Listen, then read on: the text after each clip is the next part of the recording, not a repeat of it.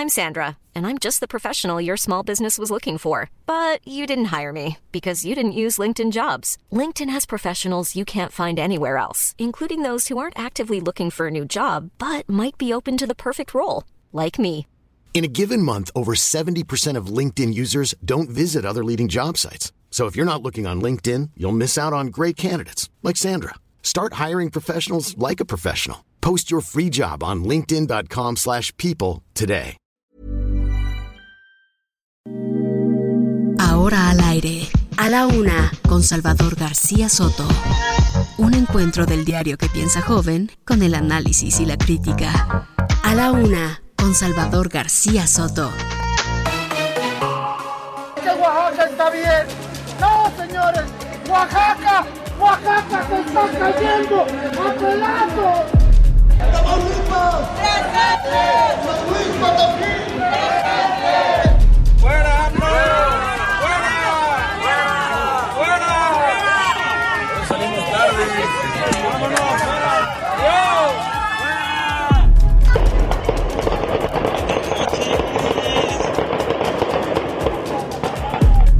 Es un contrato eh, que se firmó en 2017 por, aquí lo de llamar la atención es que son 19 millones 500 mil dólares.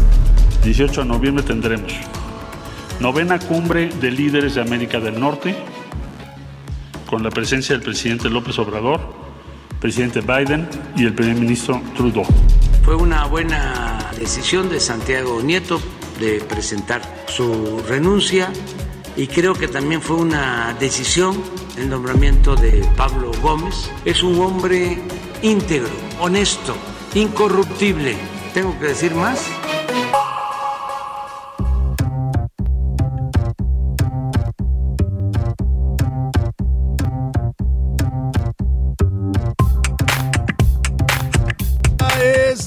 Una de la tarde en punto en el centro de la República y los saludamos con mucho gusto. A esta hora del mediodía estamos iniciando a la una este espacio informativo que hacemos para usted todos los días a esta hora del día. Es un gusto y un placer saludarle a través de esos micrófonos, los micrófonos del, del 98.5 de su FM, El Heraldo Radio.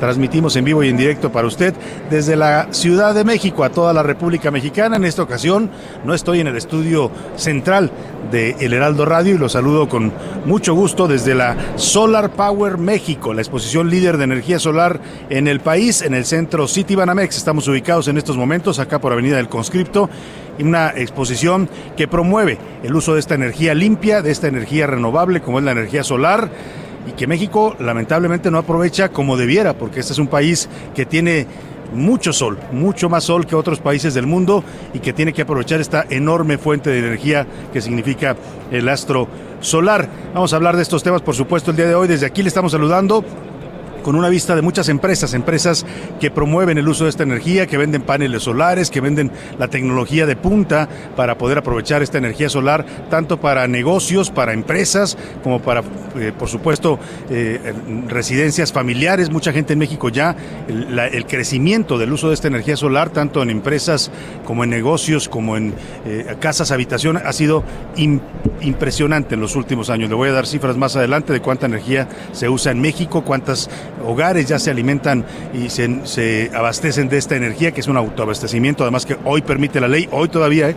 Hasta vamos a ver si no cambia con la reforma eléctrica del presidente López Obrador, y muchas empresas también ya generan su propia energía. Bueno, pues desde este, desde esta Solar Power México los saludamos con gusto en esta tarde y vamos a tener temas importantes para usted en estas siguientes dos horas. Le invito a que me acompañe y a que me permita también acompañarle en esta parte de su día en este miércoles, miércoles 10 de noviembre de 2021. La temperatura en estos momentos acá en la Ciudad de México, 22 grados centígrados en, este, en esta zona donde nos ubicamos de la ciudad, la alcaldía Miguel Hidalgo. Desde aquí los saludamos, acá ya en los límites con el Estado de México, por la zona de Tecamachalco, por acá andamos ubicados donde está el hipódromo, para que usted se ubique el hipódromo de la Ciudad de México. Aquí está el Centro City Banamex. Y le platicaba con temas importantes, deseando que este día vaya bien para usted, que se vaya mm, cumpliendo todos sus objetivos, que todo le vaya saliendo tal y como usted lo ha planeado para este miércoles a la mitad de esta semana. Y si hay algún problema, algún contratiempo, siempre se lo digo y se lo digo además de corazón, ánimo, ánimo que tenemos todavía la mitad del día para resolver cualquier situación adversa. Le platico los temas que le vamos a tener en este día. Hoy le damos la bienvenida pues desde esta eh, transmisión especial y le voy a comentar los temas que le vamos a tener al banquillo. Emilio Lozaya comparece en el reclusorio norte, esta vez por el caso de agronitrogenados. Podría obtener otra orden de prisión preventiva, que se sumaría a la del caso de Breck. Es decir, por segunda vez le podrían dictar prisión preventiva al director de Pemex. Ya le voy a platicar de esta audiencia que se está llevando a cabo en estos momentos. Y como decía aquel comediante Memo Ríos. Aplausos. El presidente López Obrador dijo que la decisión de Santiago Nieto fue la mejor y le dio su respaldo al nuevo titular de la Unidad de Inteligencia Financiera, Pablo Gómez. Dijo que es un político honesto y honrado y con eso tiene. Si sabe o no sabe de investigaciones financieras, pues eso ya es otro asunto. Es honesto, es honrado y es incorruptible. Así lo definió el presidente, el señor Pablo Gómez y a Santiago Nieto. Bueno, pues ni, ni feliz boda ni feliz matrimonio le deseó. Digo, pues qué bueno que ya se fue, ¿no? adiós, que te vaya bien. Era uno de los hombres, pues supuestamente de mayor confianza del presidente, ¿no? Que le había dado muy buenos resultados, que se había jugado el pellejo en investigaciones fuertes contra ministros de la Corte, contra el cártel Jalisco Nueva Generación, contra, bueno, gente muy poderosa, el ex líder petrolero Carlos Romero de Champs y el presidente ni las gracias le da, literalmente. Vámonos a otro tema. Otra vez también la terminal 1 del Aeropuerto Internacional de la Ciudad de México otra vez está bloqueada. Esta vez se trata de ex trabajadores de aduanas que están protestando por despidos injustificados. Ayer fueron los padres de niños con cáncer, hoy son los trabajadores de aduanas. Bueno, ya el aeropuerto lo agarran todos para sus manifestaciones. ¿eh? Y como no hay autoridad en esta ciudad que se los impida, pues entonces cualquiera puede llegar y bloquear un aeropuerto. En cualquier otro país del mundo, quien bloqueara un aeropuerto automáticamente sería detenido porque está usted atentando contra una instalación estratégica. Bueno, pues aquí, aquí se vale todo, como dicen por ahí. Y los corruptos, le contaré de los tentáculos de corrupción del empresario Víctor Manuel Álvarez Puga y de su esposa Inés Gómez Mon. No solo corrompieron a agentes del sector federal en el gobierno de Peña Nieto, la Secretaría de Gobernación, que dicen que les pagaba miles de millones de pesos en contratos, a veces contratos fantasma. También llegaron hasta Michoacán, les dio el exgobernador Silvano Aureoles un contrato por casi 2.700 millones de pesos. 132 millones de dólares les pagó. ¿Sabe para qué? Para instalar un centro de espionaje. Esta información que tenemos eh, aquí en exclusiva en las noticias eh, a la una con su servidor Salvador García Soto, también ya fue comentada por el gobernador de Michoacán, el señor Alfredo Ramírez Bedoya, que anunció una investigación sobre este contrato del que le vamos a platicar. En los deportes, una liga de fútbol y de otros deportes entre alcaldías de la Ciudad de México es el plan que tiene el deporte local. Le voy a platicar. Además, directivos de la FIFA van a visitar Guadalajara y la Ciudad de México para revisar temas rumbo al Mundial de 2026, que como usted sabe va a ser un Mundial conjunto entre México y los Estados Unidos. Van a venir a supervisar pues los estadios, a ver cómo andan las instalaciones deportivas del fútbol mexicano para este Mundial de 2026. Vámonos, si le parece, a la pregunta del día, para que usted, como siempre lo hace, participe con nosotros, nos dé sus opiniones, sus comentarios y nos ayude a debatir juntos los temas de la agenda pública de este país. Esta es la opinión de hoy. Y hoy le tengo dos temas, dos temas importantes en la pregunta del día para que usted nos mande sus comentarios, sus opiniones. Eh, lo puede hacer, ya sabe, vía mensaje de texto de voz, usted decida cómo.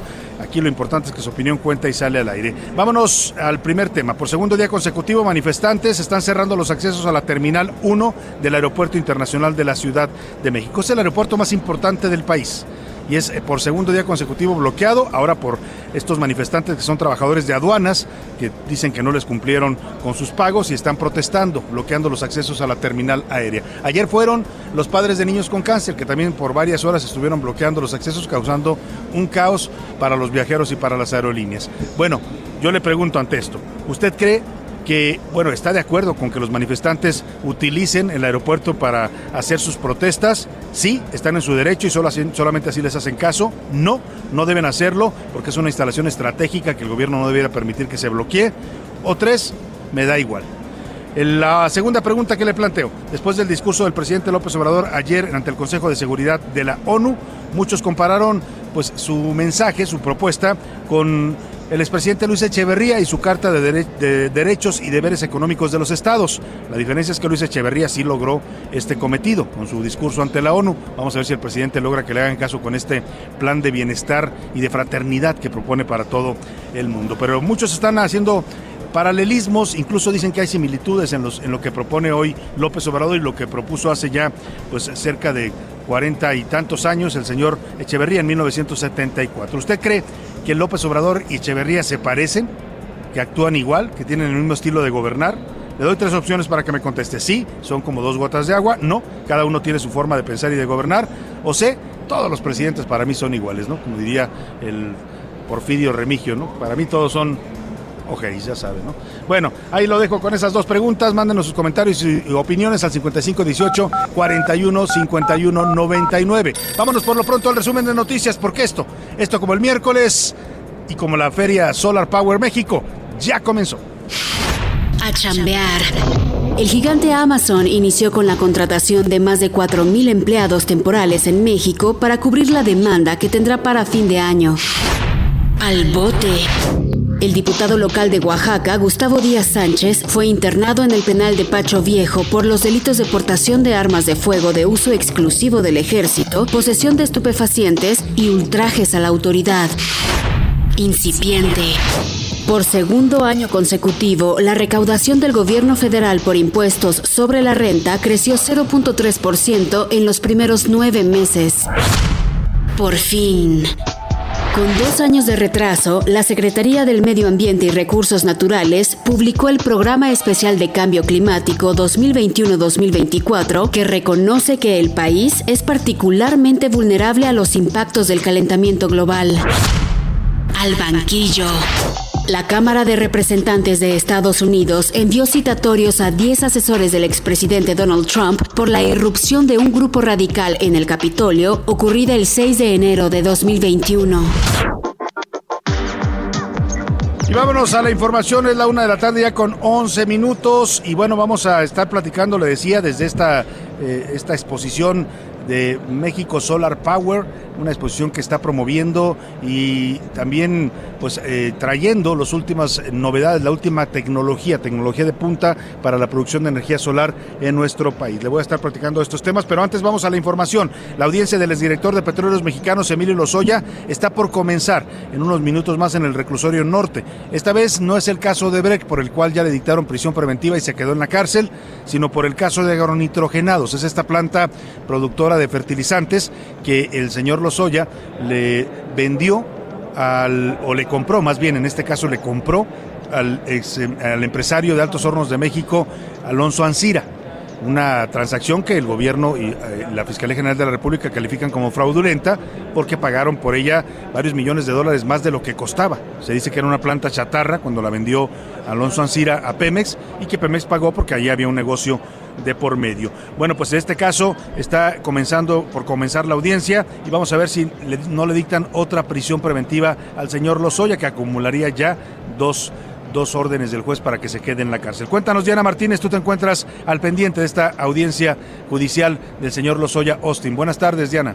Así es, Salvador, buenas tardes. Pues en unos minutos comparecerá ante un juez del Centro de Justicia Penal Federal del Reclusorio Norte el exdirector de Pemex, Emilio Lozoya, por el caso agronitrogenados. En este caso, el juez determinará si le impone la prisión preventiva justificada, como lo hizo en el caso Odebrecht. Hace unos minutos arribó al Centro de Justicia Miguel Ontiveros, abogado de Emilio Lozoya. Él detalló que ofrecerá pagar como reparación del daño 3.4 millones de dólares en el caso agronitrogenados y 1.6 millones de dólares en el proceso penal por Odebrecht. Ontiveros, eh, al arribar al Centro de Justicia, detalló que en el caso agronitrogenado solicitará el acuerdo reparatorio y que se extinga la acción penal contra su cliente y para eso pues necesitan que Pemex les abra las puertas. Eh, ya buscaron a la empresa productiva del Estado, sin embargo, esta no ha respondido. Dijo que van a proponer de manera muy concreta eh, este miércoles al juez, a Pemex, a la Fiscalía General de la República y a la Unidad de Inteligencia Financiera iniciar las tareas para llegar a un acuerdo eh, reparatorio y reparar directamente en el caso agronitrogenados, ofrecer serán un inmueble que cubre eh, los montos que han sido imputados al señor Lozoya y también solicitarán que se inicie el mecanismo alternativo de solución de controversias para que se extinga la acción penal. En el caso Odebrecht dijo que realizarán una propuesta de reparación del daño otorgando diversos inmuebles y monto en efectivo, Salvador. Bueno, vamos a estar muy pendientes de que arranque esta audiencia de Ana Martínez contigo y de lo que defina el juez. Por lo pronto, la defensa de Emilio Lozoya pues afirma que van a impugnar y van a aclarar su postura en torno a, la ilegitimidad, dicen ellos, de la prisión preventiva que le impusieron a su cliente. Van a solicitar, dicen, en el marco de un acuerdo reparatorio que se proceda a reparar el daño causado y que se extinga la acción penal, es decir, que lo dejen volver a estar en libertad para que pueda ir a pues a seguir cenando pato a la Pekín. Eso quieren sus abogados. Esto fue lo que dijo el abogado Miguel Antiveros, abogado de Emilio Lozoya. Para eso solicitamos que Pemex nos abra las puertas. Ya hemos tocado, aún no nos han eh, respondido, pero sabemos que hay plena disposición para que se repare el daño al Estado mexicano. Ese es el, caso agrointrogenados. y en el caso de Odebrecht vamos a solicitar que una vez que ha denunciado los hechos que son de dominio público, dos, que, em, que garantice el pago de la reparación del daño, entonces se suspende el ejercicio de la acción penal, así lo dice el Código Nacional de Procedimientos Penales, obtenga su libertad sujeta, condicionada a que ratifique la denuncia cuando lo señale el ¿Cuál, ¿Cuál, es el monto del daño? Aproximadamente eh, en el marco del caso... El abogado Ontiveros, abogado del señor Lozoya, ellos insisten en que van a pedir pues que les dejen reparar el daño y que les dejen eh, eh, ser testigos colaboradores. Yo pienso, y bueno, habrá que ver qué dice la Fiscalía y Petróleos Mexicanos ante estas propuestas, pero yo pienso que el tiempo se les pasó. ¿eh? La verdad es que su cliente como dicen coloquialmente los mexicanos, se pasó de lanza, porque le dieron tiempo, más de año y medio, para que reparara el daño. Lo decía el fiscal, em, el señor Manuel Granados, fiscal especial para el caso Lozoya, que estaba en la audiencia donde le dictaron prisión preventiva. Decía el señor, nunca se acercó a nosotros, nunca nos mostró interés de reparar el daño de 732 millones de eh, dólares del que lo están acusando. O sea, en todo este tiempo tuvo año y medio para lo que ahora quieren sus abogados, ¿no? Y no lo cumplió. Entonces vamos a ver si ahora pues le toman la palabra en la fiscalía y en Pemex o de plano dicen, ¿sabes qué? ¿Sabes qué, mi rey? Porque es un mi rey, además el señor Lozoya, ¿eh? encaja perfecto en el perfil de mi rey político. ¿Sabes qué, mi rey? El tiempo ya se te pasó. Como dicen también, el tren, ese tren ya se te fue. Vámonos a otro tema importante. Le platico, el canciller Marcelo Ebrard informó que el próximo 18 de noviembre va a volver el presidente López Obrador a Washington. Mire, tres años sin salir casi del país y ahora le dio por andar yendo mucho a los Estados Unidos. Acaba de regresar ayer de Nueva York después de esta participación en el Consejo de Seguridad de la ONU. Muy polémica, ¿eh? Muy polémica porque no solo la visita, el presidente había recibido por algunos migrantes que le echan porras, que le llevan mariachis, que le gritan presidente, que le sacan carteles del mejor presidente de México allá en Manhattan, pero también otros que le gritan de cosas cuando se sube al avión, unos le dicen fuera, otros le dicen bien presidente, es decir, polémico y polarizante como es el presidente y también su discurso en la ONU, dividió opiniones, ¿eh? mientras algunos aquí en las redes sociales, sobre todo las granjas de bots de la presidencia y todos los morenistas, el Mario Delgado, el vocero presidencial, el señor Genaro Villamil, que ahora es un adorador del poder, eh, pues dicen que el presidente, gran discurso, líder mundial, AMLO líder mundial, dice, ¿no? Bueno, pues así lo ven ellos, pero otra parte de los mexicanos y especialistas han cuestionado fuertemente el discurso. Ayer platicaba yo con el embajador, em, em, ex embajador de México en la ONU, Enrique Berruga, y decía, bueno, pues sí, interesante el discurso del presidente, pero se equivocó de foro. O sea, fue al Consejo de Seguridad a hablar de corrupción, de pobreza, de desigualdad, cuando eso lo pudo haber dicho hace un mes o hace mes y medio que fue la Asamblea General de la ONU a la que lo invitaron y no quiso ir, y fuera hubiera sido un discurso muy interesante en ese foro o todavía en la reunión del G20 en Roma, que tampoco quiso ir el presidente, ahí era un buen discurso para dar, pero fue a hablar con los que ven conflictos bélicos en el mundo, a decirles pues que hay que sacar a los pobres de la pobreza y hay que ayudarlos y hay que hacer programas como, como Jóvenes Construyendo el Futuro y Sembrando Vida a nivel mundial y que para eso quiere que cooperen los millonarios y, y los estados. Y le contestaron por ahí los de China y los de Rusia, oiga, perdón, pero esas cosas se resuelven en cada país, ¿no? Si usted tiene problemas en su país de Estado de Derecho, pues resuélvalos. Le contestó Rusia también que pues, ya hay instancias en la ONU que se dedican a eso y que no es precisamente el Consejo de Seguridad. Bueno, polémico el discurso, polémica la presencia, pero va a regresar y esa es la noticia de hoy. El presidente de Estados Unidos el próximo 18 de noviembre, es decir, la próxima semana estará viajando ahora a Washington, la capital de Estados Unidos, para reunirse por primera vez con el presidente Joe Biden solo que no va a ser una reunión bilateral, o sea, no va a ser Biden y López Obrador solamente, habrá algún encuentro bilateral también, pero la reunión que está convocando la Casa Blanca, porque además ya sabe, desde allá nos dicen cuándo quieren que vayamos, a ver, quiero que te vengas ahorita, así le hacen, y ya México dice, sí, sí, sí, voy, ahí voy. Bueno, pues va a llegar López Obrador, pero también va a estar en el encuentro el señor Justin Trudeau. Va a ser una reunión trilateral México, Estados Unidos y Canadá en la Casa Blanca. Hoy el canciller Marcelo Ebrard adelantó que van a ser tres los temas que se tratarán en esta novena cumbre de líderes de América del Norte, así se llama el encuentro. El COVID-19, como vamos en el tema de la pandemia como región de Norteamérica, también la igualdad de oportunidades para los habitantes de cada país, Ahí me parece que México está en muchas desventajas si lo comparamos con Estados Unidos y Canadá.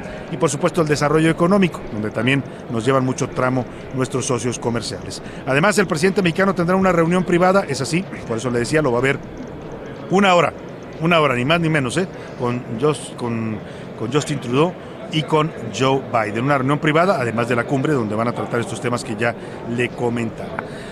Esto dijo hoy el canciller Marcelo Ebrard. Esta reunión, esta cumbre, está programada para el día 18 de noviembre, la semana entrante. Tendrá verificativo en Washington, como ya expliqué. Vamos a tener aproximadamente dos horas de reunión trilateral, la cumbre trilateral. Para México también habrá reunión bilateral con el presidente Biden. No solo vamos a la trilateral, que es muy importante, también habrá un diálogo bilateral. Estimamos de aproximadamente una hora. Y también habrá un diálogo bilateral con Canadá, con el primer ministro Trudeau, de aproximadamente la misma duración Bueno, pues ahí está lo que dice el canciller Marcelo Ebrard. También, por cierto, confirmó el canciller que la próxima semana se va a presentar, o cuando dijo que lo van a presentar, sí, que la próxima semana van a presentar ante la ONU, bueno, después de la concesión del Consejo de Seguridad van a presentar el plan de fraternidad y bienestar que propone el presidente para todo el planeta, cualquier cosa que eso signifique. Se inscribieron para participar en una primera ronda más de 47 países. Hay un gran interés ya en este apenas horas que ha transcurrido desde ese pronunciamiento. Numerosas organizaciones regionales, países están eh, estableciendo contacto con nuestras representaciones diplomáticas para participar en la elaboración del plan que se comentó, que el presidente propuso. Pues ahí está, dice Marcelo, que hay mucho interés. Vamos a ver cómo le va a México en esta propuesta que van a formular oficialmente y formalmente ante la Organización de Naciones Unidas, ante la Asamblea General de la ONU. Pero este plan de fraternidad y bienestar que propone el presidente, pues resulta que muchos lo están encontrando demasiadas similitudes con el plan de la Carta de los Derechos y Deberes de los Estados que propuso allá por 1974 Luis Echeverría Álvarez, un presidente que muchos dicen, y no es casualidad, que se parece mucho en los estilos de gobernar, en el discurso político a López Obrador, en el en la forma de ejercer el poder. Bueno, pues hay similitudes, hay paralelismos entre estos dos programas y Milka Ramírez nos explica. En los próximos días, la representación de México propondrá a la Asamblea General de las Naciones Unidas un plan mundial de fraternidad y bienestar. El objetivo es garantizar el derecho a una vida digna a 750 millones de personas la propuesta del presidente López Obrador para que los países, las corporaciones y las personas más ricas del mundo donen parte de su dinero a los países más pobres para así alcanzar una economía más equilibrada en el planeta no es nueva. Y es que el Plan Mundial de Fraternidad y Bienestar se parece mucho a la Carta de Derechos y Deberes Económicos de los Estados, propuesta por el expresidente Luis Echeverría y aprobada por la Asamblea General de la Organización de las Naciones Unidas el 14 de diciembre de 1974, con 120 votos a favor, 6 en contra y 10 abstenciones. Esto tras dos años de negociaciones. Textualmente, la carta expresaba la urgente necesidad de establecer normas obligatorias que rijan en forma sistemática y universal las relaciones económicas entre los estados. Decía que no es factible alcanzar un orden internacional justo ni un mundo estable en tanto no se formule la carta que ha de proteger debidamente los derechos de todos los países y en particular de los países en desarrollo. Así, el artículo 28 obligaba a los estados a cooperar para facilitar las relaciones económicas internacionales más racionales y equitativas, y para fomentar cambios estructurales en el contexto de una economía mundial equilibrada. Este mismo documento contenía en su último apartado una solicitud para que ninguna nación coaccionara a otra a través de medidas económicas o políticas. Sin embargo, y aunque el espíritu de la carta era en beneficio de los países pobres, resultó en total fracaso. De acuerdo a expertos, esto se debe a la falta de apoyo de los países y las corporaciones ricas para que el documento fuera vinculante, por lo que se quedó como una simple resolución de la Asamblea de las Naciones Unidas. Para a la una con Salvador García Soto, Milka Ramírez. Bueno, pues ahí está este tema, la propuesta de López Obrador y los similitudes que algunos le encuentran con aquel plan echeverrista. Echeverría lo logró, ¿eh? se aprobó esta Carta de Derechos y Deberes de los Estados. Vamos a ver si el presidente logra que pase su plan de fraternidad y bienestar universal. Vámonos por lo pronto a otro tema. ¿Usted le ha pasado que lo despiden de un empleo y las gracias le dan? A pesar de que usted le decían que era un gran empleado y su jefe lo trataba muy bien, y de pronto pasa algo, usted hace algo mal, lo corren y vayan y las gracias. Bueno, pues le, le, acaba de pasar a Santiago Nieto. Hoy el presidente se refirió así a la salida de Santiago Nieto. Ni las gracias le dio a un hombre que se jugó literalmente el pellejo, su seguridad, en investigaciones bastante fuertes contra crimen organizado y corrupción. Escuche usted. Fue una buena decisión de Santiago Nieto de presentar su renuncia y creo que también fue una decisión el nombramiento de Pablo Gómez. Es un hombre íntegro, honesto, incorruptible. Pues ahí está lo que dice, ni gracias a Santiago Nieto le da. Ay, que le vaya bien. Vámonos a la canción y a la, a la pausa. Vamos a escuchar Tam Tam Go, Espaldas Mojadas, 1990, este grupo español. Ya regresamos con usted. He dejado mi casa. Me persiguen y no sé qué me pasa. Sin pasaporte y sin visa. Escuchas a la una con Salvador García Soto. En un momento regresamos. Sigue escuchando a la una con Salvador García Soto. Ahora, la rima de Valdés. O de Valdés, la rima. En las Naciones Unidas, allá en Estados Unidos, Don Obrador ya se ha ido a tocar como el rey Midas en su segunda salida. Expresó un claro discurso y la verdad nos dio un curso del plan de fraternidad. Yo les digo la verdad que me ganó en el transcurso. Así viejito viejito, pero expresó un punto claro, que no me parece raro, que es un discurso bonito. Mientras tanto, yo repito que no soy obradorista, pero hay que ser progresista, pues aunque parece necio y es un tema muy muy recio que hay que quitar de la lista. Este tema que de veras es la obsesión de Obrador, lo dice hasta con rencor en todas las mañaneras. Dijo que ya no hay manera de seguir con corrupción. Es mundial esta canción para que haya bienestar, que dejen ya de abusar en la ONU. ¡Qué emoción! Qué lejos estoy del suelo donde nacido.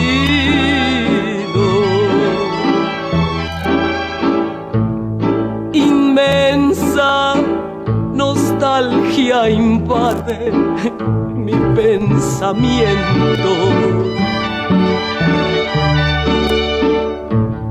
Y al verme tan sola y triste, cual hoja al viento,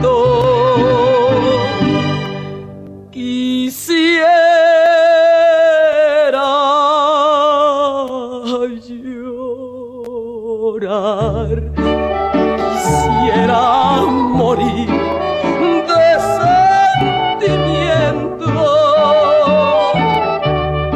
Oh tierra ¿Qué canción esta? Esta es, me parece, una de las mejores canciones para describir el sentimiento de los que migran, de los que tienen que dejar su patria, su casa, su hogar, su familia, sus costumbres, sus raíces para, para ir a un país distinto, a una cultura distinta, a tratar de integrarse y a buscar una oportunidad de vida. Esta es la canción Mixteca, la voz inconfundible de la señora Lola Beltrán, una composición de José López Álvarez de 1912, data esta canción, la música y la letra pues eh, son perfectas para describir ese sentimiento, esa nostalgia que se siente, esa añoranza del país y de la vida que se dejó atrás. Oh tierra del sol.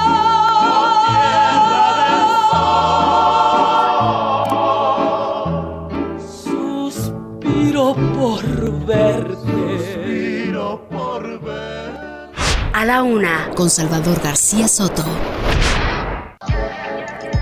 Y seguimos, seguimos esta transmisión especial para ustedes. Ya es la una de la tarde con 33 minutos. Le decía que estamos acá por las instalaciones del centro Banamex, acá en eh, Avenida del Conscripto, por el eh, que es acá el norte de la Ciudad de México. Desde aquí estamos transmitiendo en la Solar Power México, la exposición líder en energía solar en México. Estamos eh, Yeah. Prácticamente en el segundo día de esta exposición. Comenzó ayer 9 de noviembre y termina mañana 11 de noviembre. Si usted está interesado en este tema de la energía solar, ya sea para su negocio, para su empresa o para su vivienda, puede venir a esta exposición e informarse de las últimas tecnologías, lo más avanzado que hay en estos momentos en paneles solares, en sistemas para captar y procesar la energía solar. Mire, es un dato importante y se lo tengo que comentar porque esta tecnología ya es utilizada por muchos mexicanos. Ya ha crecido ¿eh? exponencialmente desde 2018 a la fecha. Hay cifras de un crecimiento de más de 200% de la gente que utiliza y produce su propia energía solar, tanto empresas como negocios, como fábricas, etcétera. En este momento, 160 mil viviendas en México ya utilizan y manejan totalmente eh, su energía con 100% de luz solar, con la generación, autogeneración a través de paneles solares. Es decir, 5% de los hogares mexicanos ya utilizan esta energía, que además es más barata porque usted nada más paga una compensación mínima a la Comisión Federal de Electricidad. El ahorro que tienen estos hogares es del 95% en sus recibos de energía eh, eléctrica. Hay 37 proyectos solares de inversión en el país ya en temas industriales por 5 mil millones de dólares en este momento. Se crearían más de 2 mil empleos, sin embargo hasta ahora los inversionistas no han sido aplicadas o están detenidas. En mucho tiene que ver con esta, pues estas reformas energéticas que está proponiendo el presidente López Obrador al Congreso, que generan incertidumbre porque se quiere modificar el marco regulatorio o incluso se habla de cancelar contratos, como ha dicho el señor Bartlett, y esto genera mucho miedo y mucha incertidumbre entre los inversionistas. Baja California, Oaxaca, Sonora y Veracruz son los estados líderes en México en la producción de energía solar. El costo promedio de un panel solar va desde los 15 a los 100 mil pesos, dependiendo de la capacidad de captación y de las necesidades de cada hogar. Si usted pide un presupuesto, fácilmente se lo hacen y le dicen para lo que usted necesite cuánto le cuesta invertir, ¿eh? porque esto es una inversión, esto no es un gasto. Usted invierte una inversión que sí puede ser un poco fuerte al principio, yo calculo que va desde los 60 mil, 50 mil pesos, lo más barato, a los 120 mil, 130 mil pesos para una vivienda. Y en ese sentido, pues lo que usted invierta en ese gasto lo va a recuperar pronto porque dejará de pagar el recibo de luz que cada vez llega más caro a, los hogares mexicanos. Pues ahí estábamos platicando estos temas de energía solar, sin duda una energía a la que México debiera apostarle con todo, ¿eh? porque tenemos un país espléndido en sol. Como pocos países en el mundo, tenemos esta luz solar que debiéramos aprovechar como ya lo están haciendo muchas otras naciones en el planeta. Vámonos a otro tema. Cero iban dos. Ayer fueron los papás de niños con cáncer que bloquearon por varias horas los accesos a la Terminal 1 en el Aeropuerto Internacional de la Ciudad de México. Ellos exigían medicamentos para sus hijos, algo que uno piensa debieran tener por, porque así dice la Constitución, pero que en este país no se tiene, en este gobierno particularmente ha faltado los medicamentos para el tratamiento de niños con cáncer y eso lleva a los padres a protestar. Pero hoy hay un nuevo bloqueo. Los padres amenazaron con que si no les da respuesta al gobierno favorable a estos tratamientos, van a regresar el próximo martes, pero hoy se aparecieron otros. Hoy son trabajadores de las aduanas, que están pidiendo pues que las autoridades les cumplan porque hay despidos injustificados, es lo que denuncian. Vamos contigo Israel Lorenzana hasta la terminal aeroportuaria que otra vez por segundo día consecutivo está bloqueado. Parece que ya le agarraron la medida a las autoridades de esta ciudad. Israel, buenas tardes. Salvador, muchísimas gracias. Un gusto saludarte esta tarde. Efectivamente, se cumplen cinco horas de este bloqueo de trabajadores despedidos injustificadamente, quienes están bloqueando la Terminal 1 del aeropuerto capitalino aquí a la altura de la avenida Capitán Carlos León, la puerta número uno, y es que ellos eh, señalan que fueron despedidos de, manera injustificada. Son del sector aduana, Salvador, y de diferentes estados de la República, y bueno, pues en estos momentos están en espera de la salida de una comisión una reunión que se está llevando a cabo con las autoridades federales para intentar llegar a un acuerdo. Lamentablemente quienes están pagando los platos rotos son los usuarios de esta terminal aérea, quienes bueno pues están siendo apoyados por elementos de la Secretaría de Seguridad Ciudadana a bordo de patrullas, los están trasladando desde el circuito interior hasta la puerta número uno donde descienden por supuesto para no perder sus vuelos. Salvador, vamos a platicar rápidamente con uno de esos jóvenes que está aquí manifestándose. Amigo, ¿cuál es tu nombre? Eh, soy el licenciado Miguel Ángel Cabrera Rodríguez. Licenciado, ¿por qué se manifiestan? ¿Qué piden? ¿Qué les han dicho las autoridades? Las autoridades, las autoridades hasta el momento no nos han resuelto nada. Este, nosotros lo que pedimos es nuestro trabajo, queremos que se nos resuelva, que se nos garantice nuestro empleo, que por derecho nos corresponde. Nosotros acreditamos un proceso de selección dentro de un universo de 22.300 personas y acreditamos únicamente 120 por dos años. Dos años fue el proceso para que nosotros... ¿Cuántos fueron despedidos? 120 personas. Y ya una comisión avanzó para dialogar con las autoridades. Eh, en este momento hay una comisión de, de nosotros dialogando con las autoridades. No sabemos qué está pasando, no sabemos si se va a resolver o no el tema. Lo que sí le puedo decir es que no nos vamos a mover de aquí hasta que haya una solución y que nos sean devueltos nuestros trabajos, porque es lo que estamos luchando. Ustedes pertenecen directamente al sector aduanas. Nosotros pertenecemos a la Administración General de Aduanas. Muy bien. Otra vez tu nombre. Licenciado en Administración Miguel Ángel Cabrera Rodríguez y pasante en la maestría en Psicología Organizacional. Muchísimas gracias, licenciado. Qué amable eres. Pues Salvador, acabas de escuchar a uno de estos jóvenes que está aquí manifestándose. Oye. Por supuesto, te escucho. Y, y- y muy, muy legítima su demanda, Israel. Me parece que tienen todo el derecho, es un tema laboral. La pregunta es, pues si cualquiera que tenga una demanda legítima va a acudir a bloquear el aeropuerto, ya es el segundo día consecutivo. ¿Has visto presencia ahí de las autoridades? ¿Ha habido algún operativo? ¿Qué está sucediendo con los viajeros, Israel? También porque esto afecta a muchas personas, incluidas las, las aerolíneas, pues que ven también problemas para que la gente pueda llegar y abordar los vuelos. Pues mira, Salvador, no, las autoridades se han únicamente dedicado a dialogar con los manifestantes. De hecho, te mencionaba que hay un operativo por parte de elementos de la Secretaría de Seguridad Ciudadana. Están trasladando a los viajeros a bordo de patrullas para que puedan llegar y con esto no perder su vuelo. Y en efecto, ya es el segundo día consecutivo de estos bloqueos que se llevan a cabo aquí en el aeropuerto. Y bueno, pues te señalo quienes están pues pagando los platos rotos de esta situación son Pues los sí. pacientes. Amigo, ¿qué opinas de este bloqueo? ¿Perdiste tu vuelo? ¿A dónde vas? Fui a Vallarta, pero pues yo no sabía de esto, pero pues la verdad está mal. Vas para Vallarta. ¿Cuál es tu nombre? Daniel. Gracias, Daniel. Pues Salvador, acabas de escuchar a una de estas personas que está descendiendo, de hecho, de una patrulla, va para Vallarta. Todavía no pierde su vuelo, nos dijo, pero bueno, pues sí están molestos porque los Sí. están, además de hacer, lo están haciendo caminar, pues tienen la incertidumbre. Con todo y maletas. ahora las aerolíneas les van a respetar precisamente sus vuelos. Claro. Pues vamos a estar muy pendientes contigo, Israel, de esto que nos reportas y la verdad, pues algo está pasando porque yo decía, ya le tomaron la medida a las autoridades, ¿eh? Mire, yo le comentaba y no es, eh, no es algo que, que sea exagerado. En cualquier país del mundo, un bloqueo de un aeropuerto se resuelve así. Llega la autoridad y dice, vámonos, tú no puedes bloquearme una terminal aérea. Pero aquí, en México, ya van dos días consecutivos y la autoridad, pues bien, gracias. Uno entiende que no repriman, ¿eh? que no haya violencia. Eso, porque es el discurso ahora de las autoridades capitalinas del jefe de gobierno, Claudia Sheinbaum. Pero pues que los mueva, ¿no? Si no quiere por la fuerza, que los convenza con el diálogo, como sea, o que le resuelvan sus demandas. Pero, ¿qué culpa tienen los viajeros, como ya escuchamos a este joven y como él muchos más, pues que ven retrasados sus vuelos, que les causa problemas en lo que tenían planeado, en fin, todo lo que afecta a esta situación. Si usted va a tomar algún vuelo en estas horas en el aeropuerto o va a recibir alguna persona, ojo, hay bloqueos sobre el bulevar aeropuerto, no puede usted llegar directo a la terminal, así que váyase con tiempo porque el tráfico está bastante afectado para esta zona aeroportuaria. Gracias por tu reporte, Israel Lorenzana, estamos pendientes, buena tarde. Buenas tardes. Ahí está el tema. Pues ni hablar, ni hablar. Cuando, cuando no hay autoridad, pues como dice el dicho, cuando, no, cuando el gato no está, los ratones hacen fiesta, ¿no? Y así andan todos manifestándose y bloqueando el aeropuerto de la Ciudad de México, el más importante del país. Vámonos a otro tema. Mire, ayer que fue el discurso del presidente López Obrador, no sé si usted le pasó y lo escuchó, yo lo escuché completo, eh, eh, no fue muy largo, ¿eh? que duró el discurso como cerca de 20 minutos, eh, pero eh, cuando uno escuchaba hablar al presidente, uno, uno pensaría pues que este país está muy bien, que las cosas van marchando muy bien, porque nuestro presidente va y propone un plan para resolverle los problemas al mundo, ¿no? Muchos decían, bueno, si no pueden arreglar los problemas de casa, ¿cómo andas queriendo arreglar los del mundo? Primero, primero resuelve los de aquí, para eso, para eso lo- lo contratamos y votamos por él, ¿no? Y después, si se puede, y qué bueno que proponga este plan el presidente, muy loable, muy, nadie puede estar en contra de que se resuelva la pobreza y que se le dé bienestar y fraternidad a la gente. Pero si no tenemos ni bienestar ni fraternidad en México, ¿cómo queremos llevarlo a otras partes del mundo?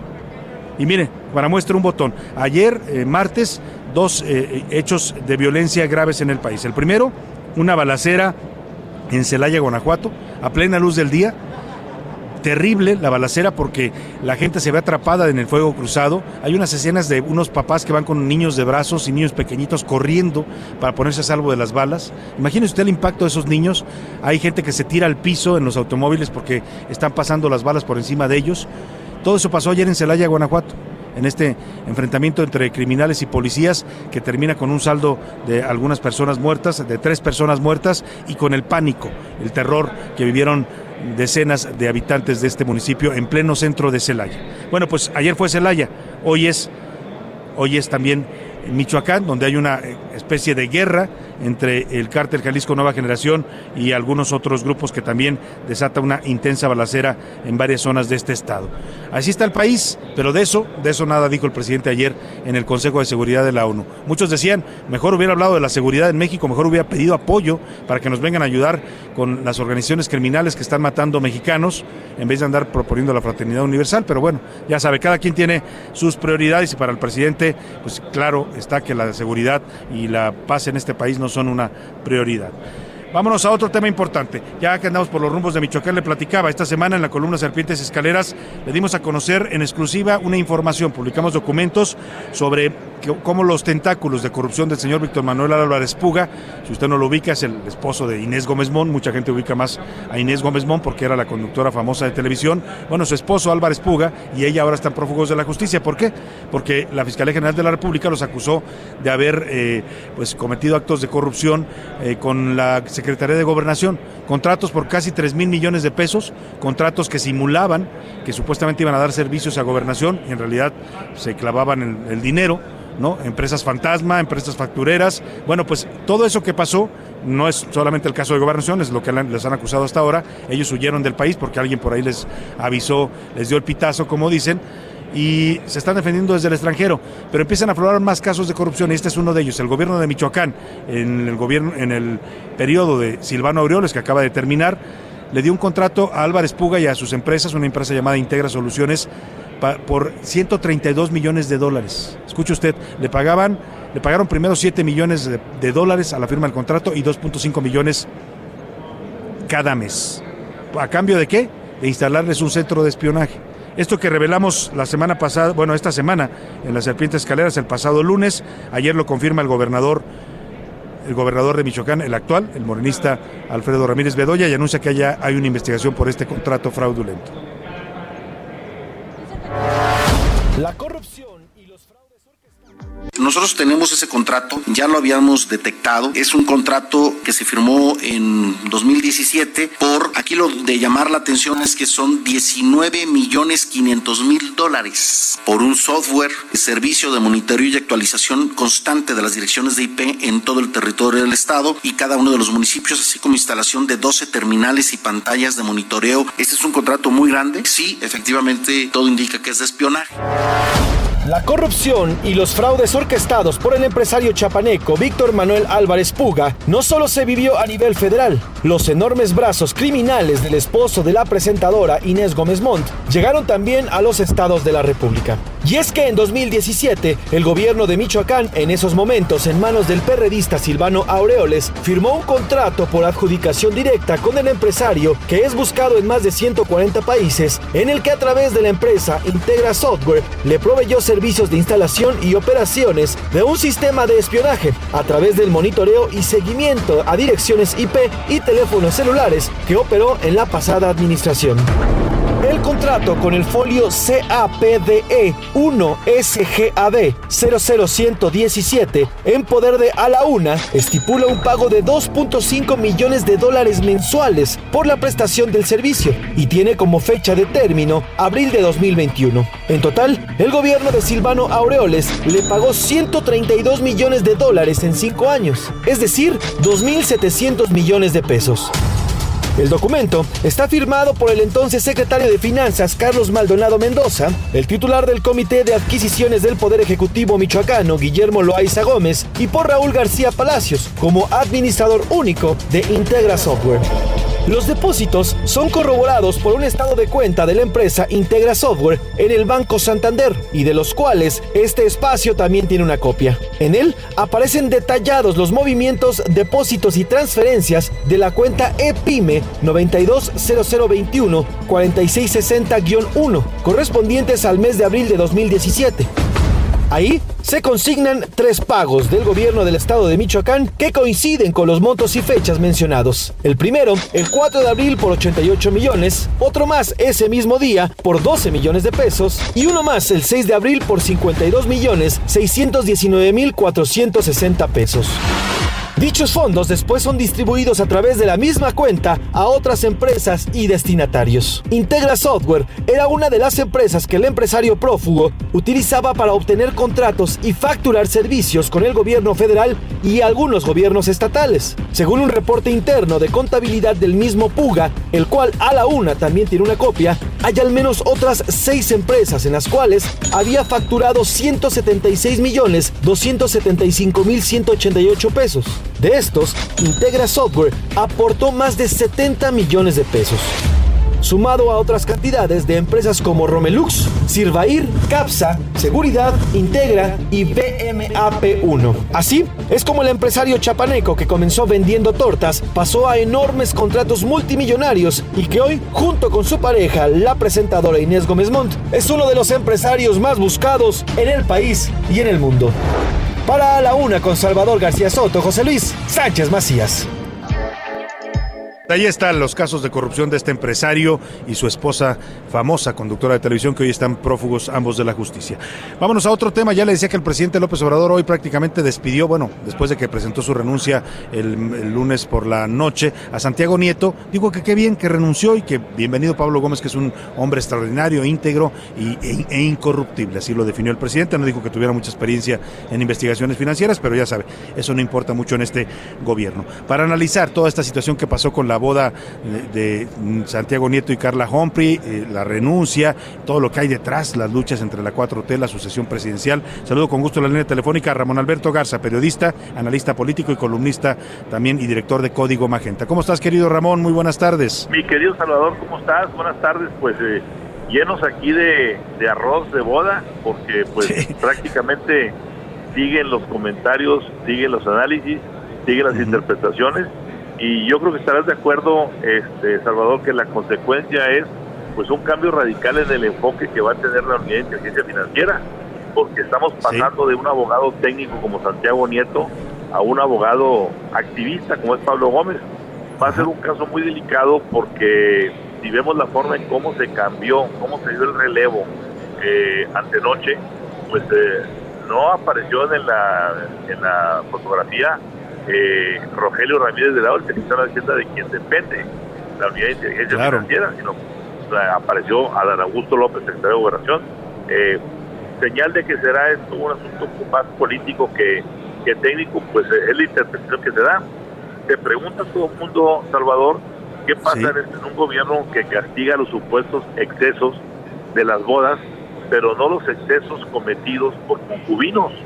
Y que uh -huh. se pide también la renuncia de los que tienen supuestas bodas suntuosas, pero no se castiga a los responsables de tragedias como la línea 12, donde pues eh, seguimos esperando que haya renuncias, que haya gente que pague, pues, eh, uh -huh. no digamos platos rotos, las vidas que se perdieron, las 26 vidas, vidas. 26 vidas. Y está claro que esto, pues, estaremos de acuerdo todos en que es un, una, un, clara, un claro resultado esta, este hacer de la boda de Santiago Nieto uh -huh. con Carla Humphrey de la confrontación abierta que durante casi tres años eh, viene librando el fiscal Alejandro Gálvez Manero y, y, el que hasta hace unos días era el titular de la Unidad de Inteligencia Financiera.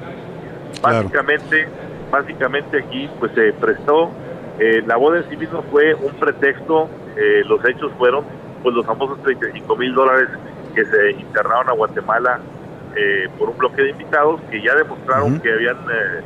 habían sido declarados, declarado. ¿no? Ya había sido claro. declarado. ¿Cuál era el, el problema? El, la, la, parte más sensible fue la Secretaría de Turismo de la Ciudad de México, Paola Félix Díaz, quien dicho sea de paso, Salvador, pues nada tiene que ver con un perfil de la 4T. Sí. Ella misma, en su aparición en la Academia de Televisión Azteca, dijo en un tiempo que a ella le gustaban los buenos restaurantes, las tiendas... Eh, como Lo cual no es delito todavía en este país, ¿no? Ah, sí, no, no, Mientras no es delito, por supuesto que no, pagues por pero tu dinero. A, a lo que me refiero es que pues tendríamos que tener ya un, un manual de quien quiera estar dentro de la corte para decir qué tipo de boda tiene que hacerse, con qué tipo de comida, en qué tipo de lugar, patio de la casa, Claro. en el jardín, en qué es suntuoso, qué no es suntuoso. Pero para mí, Salvador, lo más peligroso es que la manera en cómo se va Santiago Nieto, porque pues deja este fiscal que era eh, pues muy muy eh, contundente, casos muy fuertes el de Francisca- Ernesto Javier Cabeza Baja, el gobernador de Tamaulipas, también el de eh, Medina Mora, el ¿te acuerdas relación de también? negocios, relación de negocios de Cabeza Baja con Roberto Gil la famosa operación Agave Azul con el cártel Jalisco Nueva Generación y el caso de los, hermanos Helvan y el cheque que no han podido cobrar dos mil millones. El reporte final, por ejemplo, del origen de los recursos de la familia de Samuel García, ya gobernador de Nuevo León, el caso de la Fundación Jenkins y pues el caso con esto también de la Sosa Nostra en la Universidad de, de Puebla y por supuesto el, el gran caso de la conclusión del caso Lozoya. La pregunta aquí es cómo vendrán, vamos a ver los próximos días, cómo despunte Pablo Gómez. Hay demasiada eh, reflectores encima de ver cómo hacer la operación y alguien que sea un activista político de la izquierda, de la izquierda fuerte, en un- una posición que es tan técnica y que requiere de mucha sensibilidad para no caer en persecuciones ideológicas.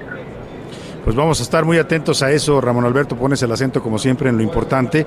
¿Qué va a hacer un político como Pablo Gómez en una unidad que además tiene los instrumentos para pues eh, investigar las finanzas de cualquier persona en este país? Así es que pues, parece que es un tema delicado y lo vamos a estar siguiendo de cerca contigo, querido Ramón Alberto. Como siempre, un placer escuchar eh, tu análisis en este espacio. Un abrazo fuerte, querido Salvador. También para ti, muchas gracias Ramón Alberto Garza. Me voy a la pausa, ya se acabó la primera hora y seguimos transmitiendo en vivo y en directo para usted desde Solar Power México, acá en el centro City Banamex. Ya volvemos después de esta pausa. Escuchas a la una con Salvador García Soto. En un momento regresamos. Ya estamos de vuelta con A la una con Salvador García Soto. Empacó un par de camisas, un sombrero, su vocación de aventurero, seis consejos, siete fotos, mil recuerdos. Empacó sus ganas de quedarse, su condición de transformarse en el hombre que soñó y no ha logrado. Dijo adiós con una mueca disfrazada de sonrisa y le suplicó a su Dios crucificado en la repisa el resguardo de los suyos. Y perforó la frontera como pudo.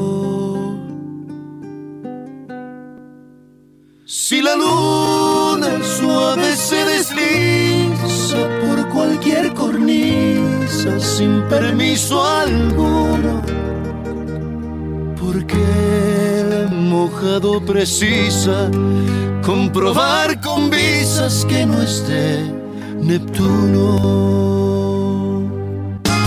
Las 2 de la tarde en punto en el centro de la República y los saludamos con gusto. A esta hora del mediodía estamos comenzando la segunda hora de A la Una. Vamos ya por la segunda parte de este espacio informativo con mucha información, con muchos temas para compartir con usted en esta siguiente hora. Hemos transcurrido ya nuestra primera hora. Si usted nos sintoniza desde la una de la tarde que arrancamos este espacio, gracias, gracias de verdad por preferir esta opción informativa. Si recién se está sumando, le doy la bienvenida a este espacio. Yo soy Salvador García Soto, esto es a la una, donde quiera que nos esté sintonizando en cualquier ciudad de la República Mexicana.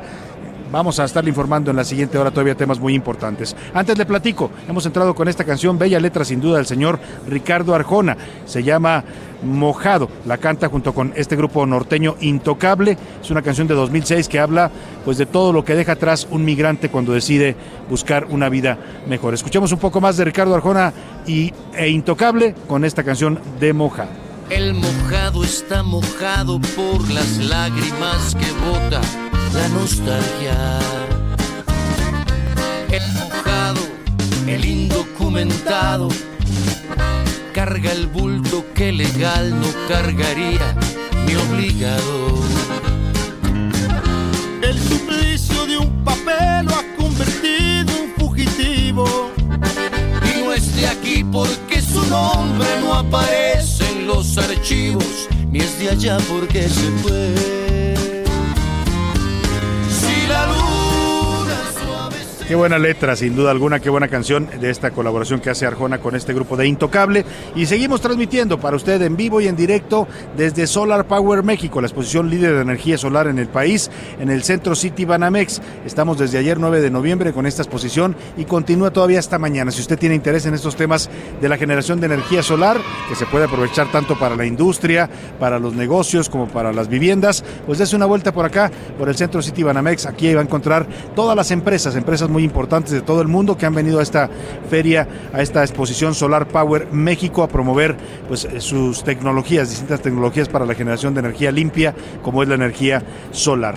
Oiga, le saludo con gusto a toda la gente que nos está escuchando en la República Mexicana. Arrancamos y no mandamos saludos. Siempre me gusta mencionar a todas las ciudades donde nos sintonizan, porque ya sabe usted que esta señal, la señal del Heraldo Radio, abarca toda la República Mexicana, desde Tijuana, Baja California, en la frontera norte, hasta Tapachula, Chiapas, en la frontera sur. Estamos en Guadalajara, Jalisco, en Monterrey, Nuevo León. Estamos también en Culiacán, Sinaloa, en Colima, Colima, en Ciudad del Carmen, Campeche, en Coatzacoalcos, Veracruz, en Mon- eh, ya dije Monterrey, en Morelia, Michoacán, en Oaxaca, capital, en San Luis Potosí también capital, igual que en Tepic, Nayarit, en Tapachula, eh, Chiapas, en el istmo de Tehuantepec, en, Tuxtla Gutiérrez, Chiapas y en Villahermosa, Tabasco. También nos escuchan allá del otro lado del río Bravo, en el, estado de Texas, en McAllen y en Brownsville, y desde ahí nuestra señal también llega a las ciudades mexicanas de Matamoros y Reynosa.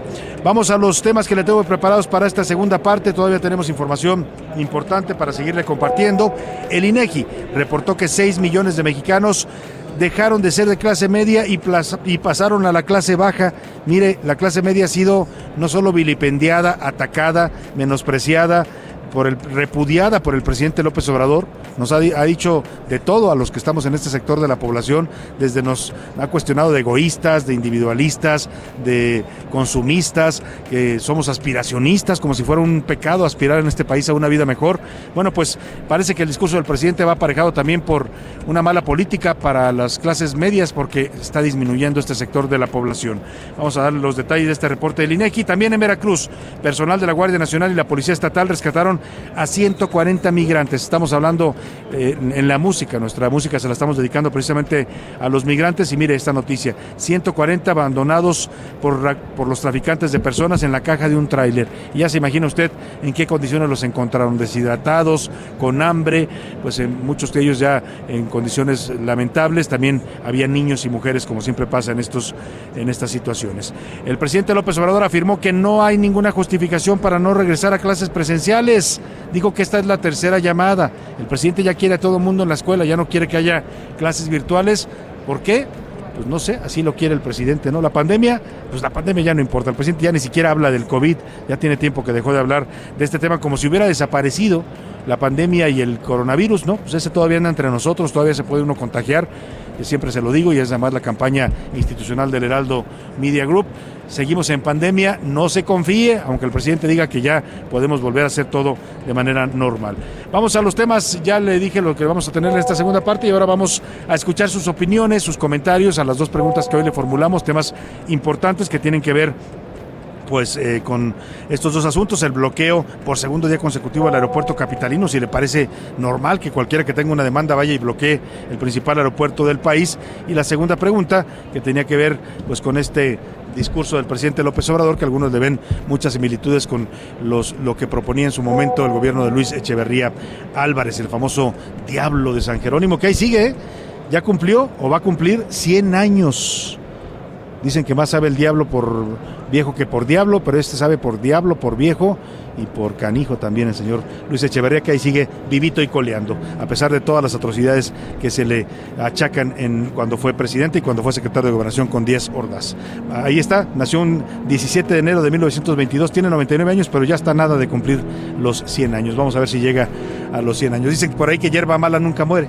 Bueno, vámonos por lo pronto con Priscila Reyes y José Luis Sánchez, que están conmigo aquí en el Centro City Banamex. ¿Cómo están, Priscila, José Muy Luis? bien, hola Salvador, hola Jay, hola Radio Escuchas, un fuerte abrazo. Salvador García Soto, Priscila Reyes, bonita tarde, bien contento de ver gente y todo mundo cuidándose. Mucha gente, mucha gente aquí en la Solar eh, Sol- Solar Power México, esta Sí. exposición importante. Le decíamos, decía Priscila que hay empresas de todo el mundo. Yo veo empresas japonesas, chinas, estadounidenses, mexicanas, Alemanas que promueven esta energía que es para mí una energía que es una bendición, ¿no? Y es que, que no, ya que es no algo- aprovechamos. ya es, ya es algo mundial. Si no te subes esta corriente, ya te quedaste atrás. Es algo mundial. Por ejemplo, enfrente de nosotros estamos viendo estos paneles solares Sí. que nunca había visto tan de cerca, unos tan grandes. enormes. Impresionantes. Que los ¿eh? puedes poner en el techo de tu casa y generar tu propia energía. Qué Esas, maravilla, ¿no? esas son construcciones que vas poniendo de panel en panel y vas, puedes construirlo arriba de tu casa. Tan grande Claro, como quieras. Exactamente. Claro, y mucha gente, muchos especialistas en el tema andan circulando por aquí, también. muchas eh, jóvenes también, gente joven que viene a, interesarse en estas tecnologías,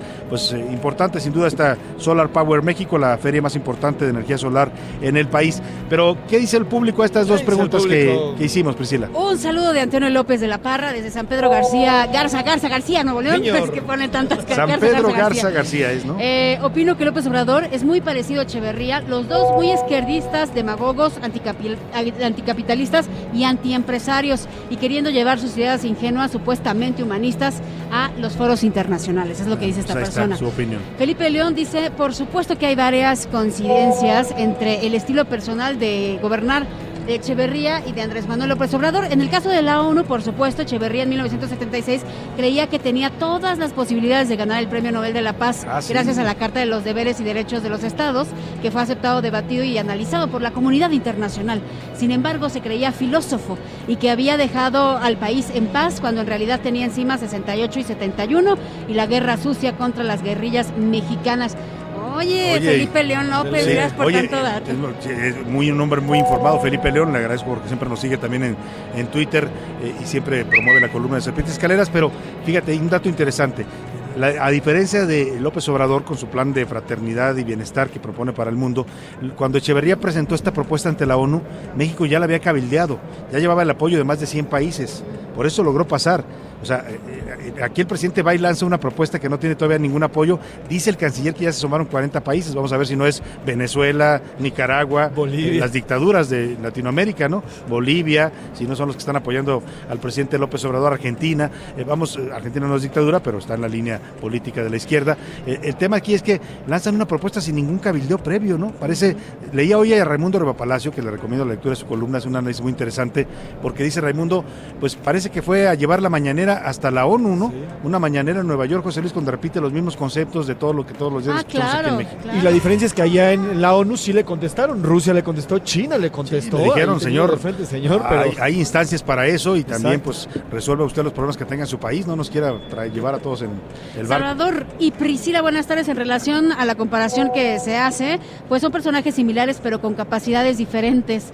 Eh, Echeverría, que sumió al país en una de las peores crisis económicas y sociales del Mm, país, sí. no se puede comparar con la ignorancia e incapacidad intelectual y profesional de AMLO, lo dice Guillermo desde Monterrey. Bueno. Buenas tardes, mis amigos de la noticia, Chava, Pris y Pepe. Para mí está mal que bloqueen el aeropuerto, pero se deberían de ir a bloquear mejor los manifestantes el nuevo aeropuerto de Santa Lucía. Es lo que dice Antonio Ahí le Ayón calar- yo creo que le preocuparía más al presidente que le bloqueara Santa Lucía. Igual y sería o como dos que más bocas. importante. Acuérdate cómo respondió cuando le tomaron dos bocas. Vayan allá. Mandó rápidamente a la fuerza pública a ver si. incluso hasta marinos. La- el problema de, de llegar a Santa Lucía es pues, el llegar. Esa es la El bronca. es llegar llegar, llegar, esa es la bronca. Miguel Covarrubias dice, Salvador, hace unos dos mil años en Israel un profeta dijo que la pobreza nunca se iba a terminar y López propone terminarla. Bueno, Bueno, buenas tardes Priscila y Salvador. A este Lozoya lo deberían de hacer ganar a tehuacanazos como cualquier delincuente. Hablar, yo a- creo que de- dice. Hacer cantar, yo creo. Oye, ¿no? hace rato que estabas diciendo que era este como un mi rey. Ajá. Te faltó incluir un paps, porque ahorita Un paps. se- es un paps. Es paps. Ahorita ¿no? se dice un paps. Sí, ya, pasamos de los mis reyes a los paps. Ya, ya estamos en los José paps. Luis anda transitando entre mi rey y paps. Entre mi rey y pa- o, o fresa, ¿no? Tú No, jamás, tiene por ahí fresa. Sí, es lamentable lo de Santiago. A mí me pasó exactamente lo mismo, dicen por acá. Un saludo de Antio- Antonio López de la Parra. Ah, que le pasó lo que lo despidieron y ni las gracias le dieron, ¿no? Espero que, es no haya, ¿eh? espero que no haya sido en su luna de miel. Espero que no haya estado usted en la luna de miel como Santiago Nieto. Exactamente. ¿Y qué dice Twitter? ¿Qué dice la comunidad tuitera, José Sobre Luis? el tema de Echeverría y el presidente López Obrador, el 80% dice sí, son como dos gotas de agua, tanto Luis Echeverría como el presidente Andrés Manuel López Obrador. El 9.7% dice no, usan formas y tienen formas distintas. Y el 16.8% dice que todos los presidentes son absolutamente iguales. Sobre el Aeropuerto Internacional de la Ciudad de México, el 60% dice que están en su derecho de manifestarse donde ellos quieren. Eh, además, el 37.6% dice no, que deben moverlos ya cuanto antes. Y el 4.3% dice me da igual donde saquen. Bueno, pues ahí está la opinión de la gente en Twitter también. Síganos, comu- sígase comunicando con nosotros en arroba ese García Soto en Twitter o también en el 55 18 41 51 99. Nos vamos a un cotorreo informativo muy rápido porque tenemos más información. Ya llegó la hora. ¿La hora de qué? La hora del cotorreo informativo. Priscila Reyes, vamos contigo. Rapidísimo, Salvador, escuchemos esto primero.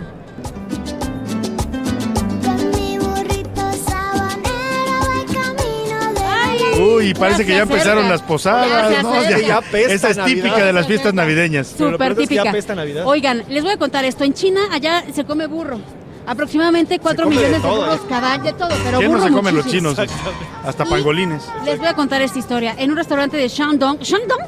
En un restaurante de Shandong. Shandong, Shandong. Iban a hacer, ya iban a preparar, pues, ¿qué les di? Burrito agridulce, rollitos de burrito. Y resulta que tenían ahí el burro. Oye, ¿y ¿comerán también este Criadillas machito de burro? Criadillas de burro. Seguramente otra Se cosa les del llena la burro. boca, yo Y entonces, ¿qué creen que pasó? El burro lo tenían ahí y sale corriendo Salvador y se ha vuelto viral un video Ajá. en donde está corriendo un burro escapando del restaurante y una persona va con una moto tan lenta, pero ahí va atrás del burro para, para agarrarlo. Ay, pobre burro. Y de hecho esto que dices no es broma porque Qué- eh, la qué- población de burros en el mundo empezó a bajar.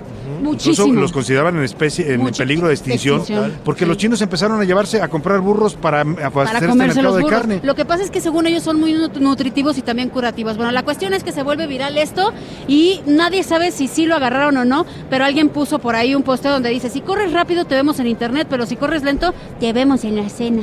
Ay, qué mala onda. Pobre burrito. Oiga, los burritos son tan nobles que hasta llegan a gobernar países también. Sí. Vámonos, José Luis, contigo. Yo antes de empezar vamos a escuchar esto. A comer pancita, unos agachados, que vengo muy crudo. Ay. De todo tengo Estamos Ay, escuchando los agachados de Tintán. Porque, y precisamente habla de comer pancita, porque en la cruda es lo que se antoja. ¿Tú qué comes en la cruda? Un buen menudo. buen Yo le digo menudo. menudo ¿Tú, porque así le dicen en Guadalajara, Pues Yo pero no también tomo, pancita. entonces no, no tengo idea. Yo también ya no sé qué es una cruda, pero bueno, muchos toman, comen barbacoa o utilizan otros métodos. Pero en Israel, justamente en los límites con Jerusalén, encontraron a 350 metros bajo tierra una bodega donde se guardaba vino. Y en un estante, muy bien resguardado, había un anillo, un anillo de oro con amatista morada. Al lado de este anillo había una escritura de la persona que era encargada en ese entonces, está hablando del siglo, del siglo VII, que decía, este anillo es para, las, para el dolor de cabeza y los malestares estomacales. Ah, mira, Lo o sea, que ya hacía desde esta- entonces era para la cruda. Ya desde entonces estas personas, además de proveer el vino, o así que de- proveían el trapito y la cura. Claro. Además de vender el vino, vendían estos anillos con los cuales supuestamente Se te curaba se la te cruda. curaba la cruda. Lo que hacía es que la amatista y el oro, cuando llegaba, no era un oro de muy buena calidad, cuando entraba a través del cuerpo el metal, pues eh, provocaba otros malestares que no era exactamente el de la cruda, Claro. sino malestares que iban más directamente hacia los dolores de, de articulaciones y de, y de Pero pies. les quitaba la cruda. Pero les quitaba la Les cruda. generaba otros males, pero les quitaba la cruda. Así Bueno. que bueno, pues están investigando y esto era para la cruda allá en el siglo VII. Si usted padece la cruda, bueno, pues, pues, des- busque su, su mejor remedio. Gracias, Priscila. Gracias, José Luis. Gracias, Salvador. Vámonos a más información. A la una, con Salvador García Soto.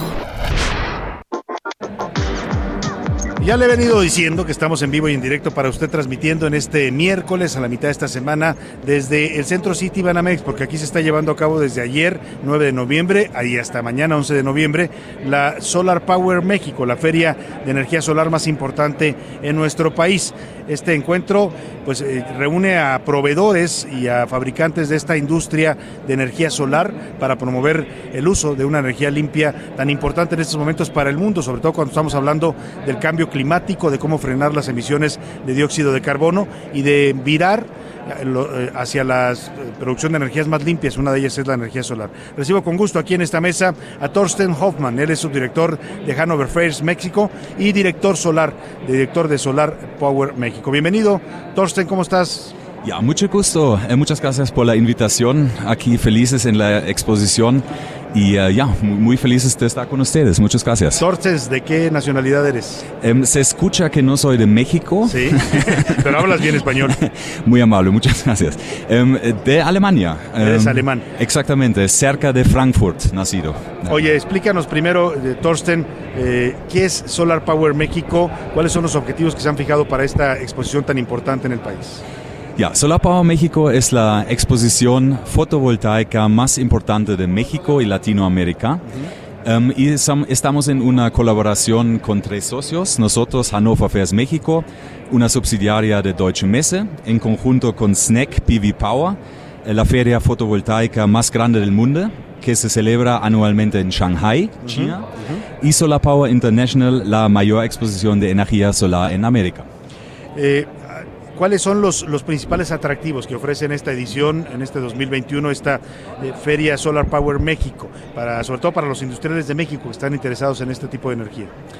Um, yo creo que sí eh, tenemos el foro um, más importante del país, entonces aquí estamos juntando um, toda la industria importante de la industria fotovoltaica uh -huh. y lo importante es que ya estamos de re regreso aquí en piso, ¿no? que estamos otra vez aquí presencialmente con claro. compradores y con las empresas internacionales más importantes que tenemos del sector la energía solar es hoy una alternativa ya real en el mundo. Muchos países, incluido tu país, Alemania, eh, sobre todo en Europa, se está invirtiendo mucho en este tipo de energía porque se considera una energía limpia, renovable y que puede ser una solución también para esto que hoy estamos discutiendo en la COP26, el, el cambio climático y cómo reducir las emisiones de dióxido de carbono. Totalmente de acuerdo. Also, de mi punto de vista es una de las energías del futuro. Um, las re energías renovables en, en, total son las energías del futuro. Um, y México tiene, tiene muy buenas opciones porque claro. México, por ejemplo, es el quinto país um, con la mayor irradiación en el mundo. Uh -huh. Entonces, eso sí ayuda mucho uh, a que México también pueda crecer mucho en esta industria. Claro.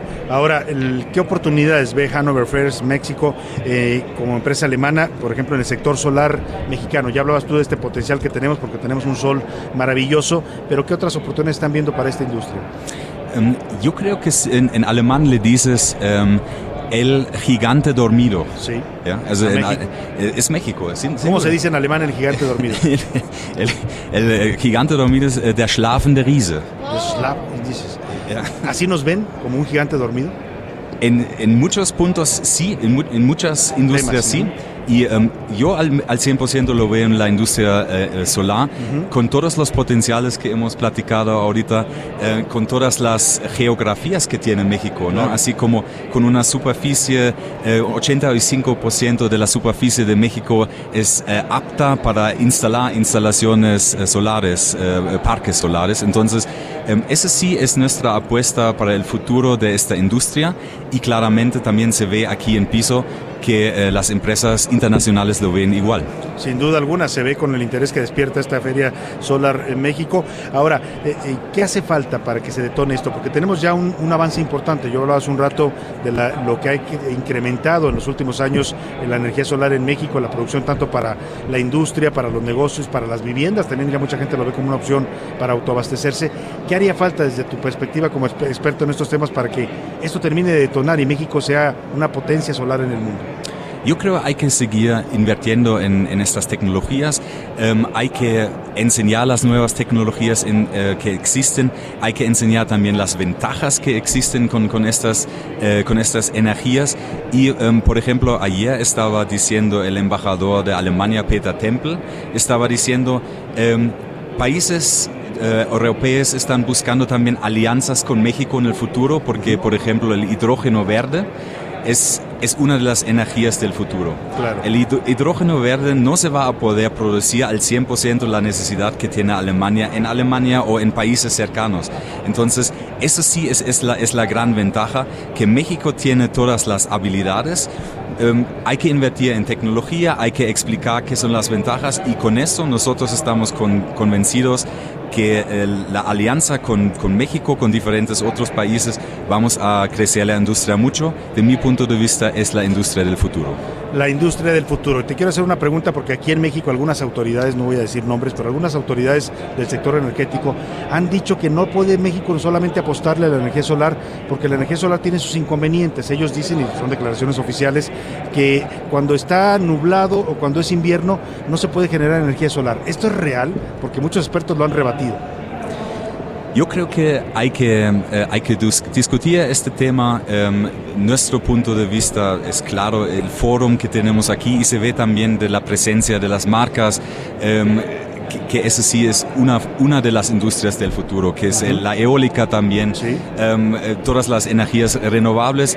Y es, es un punto de vista, em, pero nosotros queremos dar un foro de nuestra visión que tenemos para el país em, y, y el resto se tiene que discutir también en los foros. eh, En los foros legislativos donde se está Exactamente. discutiendo la reforma Así es. energética. Ahí tendrá que debatirse. Finalmente te pregunto qué le dirías a esos empresarios mexicanos que están volteando a ver estas tecnologías pero que todavía no las comprenden y que todavía no entienden los beneficios que pueden tener para generar su propia energía.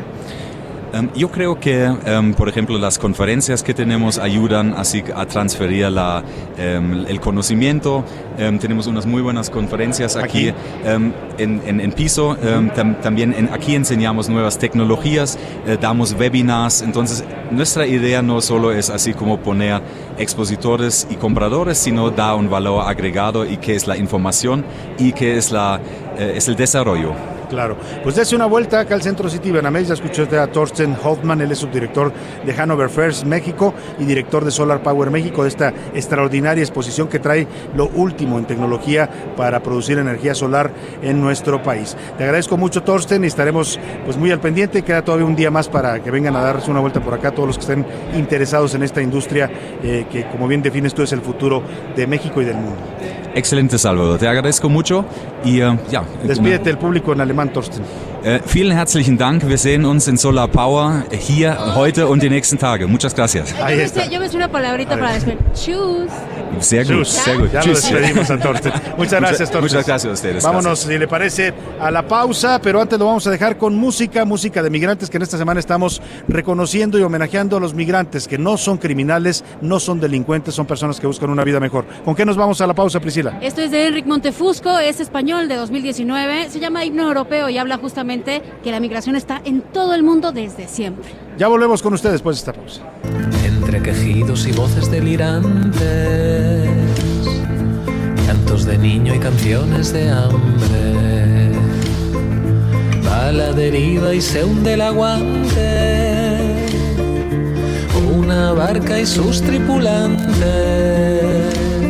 con pies descalzos y amor de sus madres, ha pasado de largo. Estás escuchando A la Una con Salvador García Soto. Regresamos.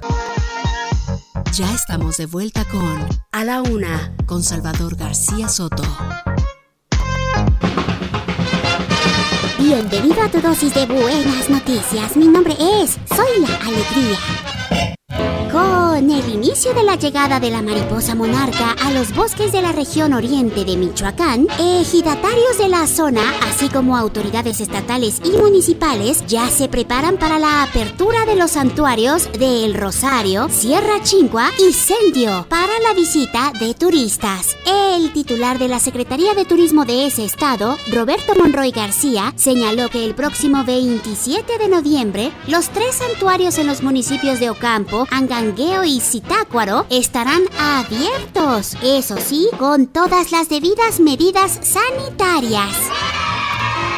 Así que ya lo saben, a partir del 27 de noviembre, el color dorado de las monarcas podrán recibir gente una vez más. Exilio, ganas de cantar. Oigo el dolor, el dolor de tu voz.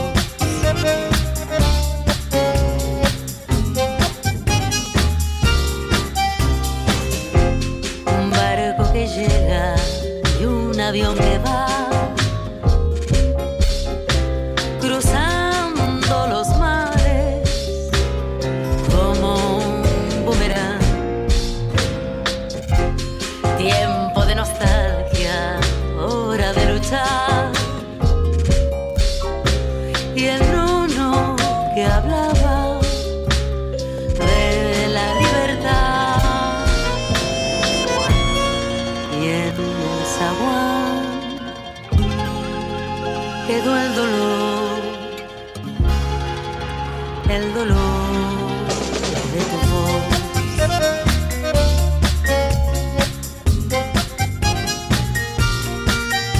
La música tan interesante que está usted escuchando es de Gotham Project, se llama Inmigrante, es una agrupación argentina, la canción es del año 2010, Argentina, Suiza y francés, y bueno, tocan una música bastante interesante, esta la dedican a todos los inmigrantes en el mundo.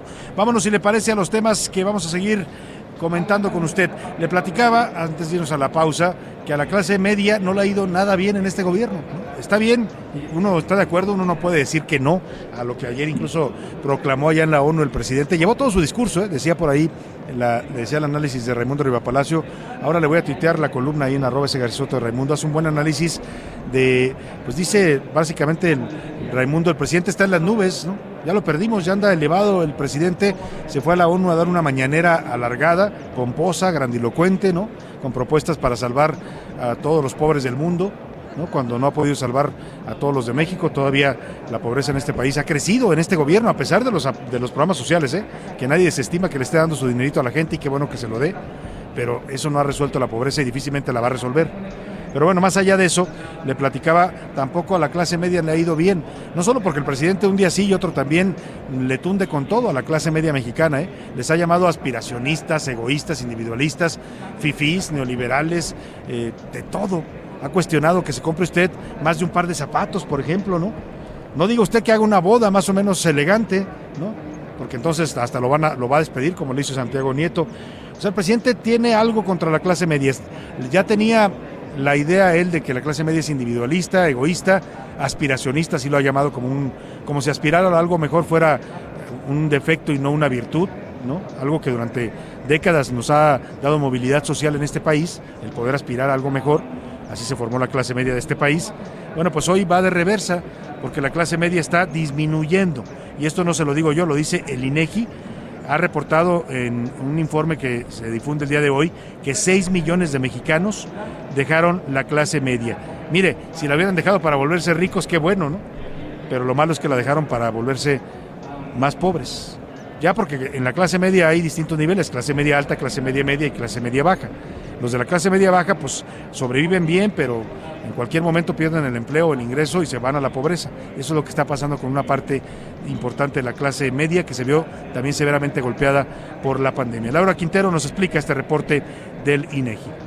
Pues sí, Salvador, desgraciadamente el INEGI reportó pues cifras que son lamentables y desalentadoras, como bien lo señalas, son 6.270.000 mexicanos que abandonaron la clase media y pasaron a formar parte de la clase baja. Pero esto, Salvador, pues para dimensionarlo un poco, estos 6.2 millones de mexicanos, para quien se pregunte si son pocos o son muchos, pues basta decir que son cerca del 70% de las personas que habitan en la Ciudad de México, la ciudad más poblada del país, pues esa es la cantidad de personas que ya no forman parte de la clase media. Y Salvador, hay elementos y datos bien interesantes que nos da a conocer el, el INEGI, ya que cuando uno se pregunta, pues quién es la clase media, quién es la clase baja, quién es la clase alta, por ejemplo, nada más, pues el INEGI analiza 15 variables. De estas 15 variables para determinar el gasto de las personas y con base en eso ubicarla en cierta clase. La clase alta absoluta tiene un gasto en promedio al mes de poco más de 15 mil pesos, ¿no? De 15 mil pesos hacia arriba eres clase alta absoluta. La clase media alta gasta en promedio 8 mil pesos mensuales. Y la clase baja absoluta, Salvador, esto es muy fuerte. Puede tener gastos de apenas 958 pesos al mes. Hay una disparidad económica impresionante y pues los datos nos dan cuenta de que además hay un deterioro muy grande, pues al reducir las personas que pudieran tener un gasto mensual de más de 8 mil pesos. Este es mi reporte, Salvador.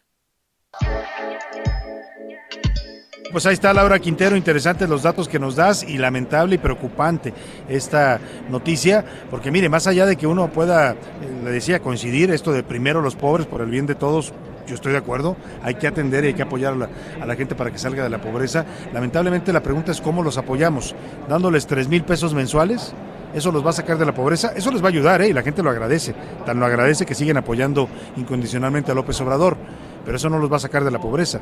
La pobreza se resuelve, y lo digo, lo dicen todos los expertos en el mundo y las experiencias mundiales de países donde han abatido la pobreza, con crecimiento, con desarrollo, con, con empleo, pues para que me entienda.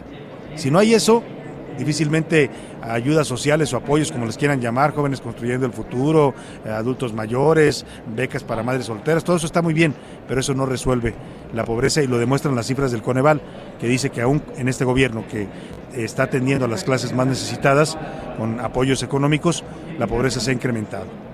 Bueno, pues lo lamentable, le decía, es que la clase media pues es la que sostiene la mayor parte de los ingresos fiscales de este país. Somos los cautivos los que le descuentan a usted por nómina la mayor parte de, sus impuestos, los que pagamos impuestos como profesionistas, como dueños de un negocito, de un micronegocio, son los que mantienen al fisco. ¿eh? Los grandotes pagan, sí, también pagan, pero son menos que los que estamos en, en el nivel medio de la economía, que son los que más pagan impuestos y son los cautivos del fisco. Ahí dejamos el tema y vámonos a otro asunto importante, el tema del COVID. Hace rato le decía, el COVID no se ha terminado, ¿eh? nada más que ya no existe en el discurso político, pero seguimos en pandemia. Si usted no se ha vacunado o no ha recibido la segunda dosis, esto le va a interesar. El gobierno de la Ciudad de México abrió nuevas fechas de vacunación para todos los rezagados. Aquí no importa por qué no se vacunó usted, eh, ya no importa tampoco en qué colonia viva o en cualquier lugar de la ciudad. Si usted no recibió su vacuna cuando le tocaba, según el calendario, tiene la oportunidad de hacerlo desde hoy, hoy miércoles que le estoy hablando, hasta el próximo sábado.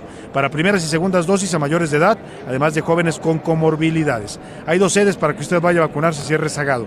La Biblioteca Vasconcelos, que está ubicada ahí por eh, Buenavista, por la zona de Buenavista, eh, muy cerca de pues sí, donde está esta plaza Forum Buenavista, por ahí está eh, la, Biblioteca Vasconcelos.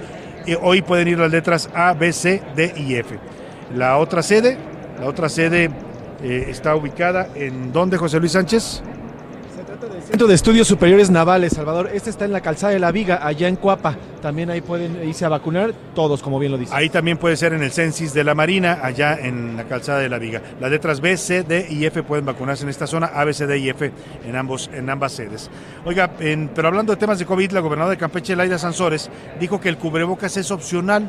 O sea, si usted quiere usarlo bien y si no, pues no lo use, porque su estado está en semáforo verde. Bueno, hasta dijo que incluso iba a eliminar la sana distancia porque el programa pues ya no es necesario, según dijo en un programa Martes del Jaguar que se transmite allá en el gobierno del estado. Esto dijo Laida Sansores, quien ahorita le voy a dar un dato que me están comentando, a ver si no la sacan después también balconeada. Yo por mí, y ya lo están haciendo en otros lugares, el tapaboca ya es opcional. Si quieres te lo pones y si no, no. Así que si aquí se lo quieren quitar, quítenselo, ¿eh? Nosotros hemos declarado COVID free todos los lugares en donde estamos. Ya estamos en verde. Yo ya quitaría también la sana distancia. Qué barbaridad, qué irresponsabilidad, qué nivel de desconocimiento, de ignorancia de la señora Laida Sansores. No me sorprende, la conocemos bien, la conocemos bien, fue alcaldesa de Obregón y así de ignorante es. Dice que ya porque está en semáforo verde usted se puede quitar el cubrebocas y puede andar COVID free, dijo COVID free, o sea, ya no hay COVID. ¿Qué le pasa a la señora? Todavía 50% de la población de este país no está vacunada. En cualquier momento vamos a tener otro brote porque viene el invierno.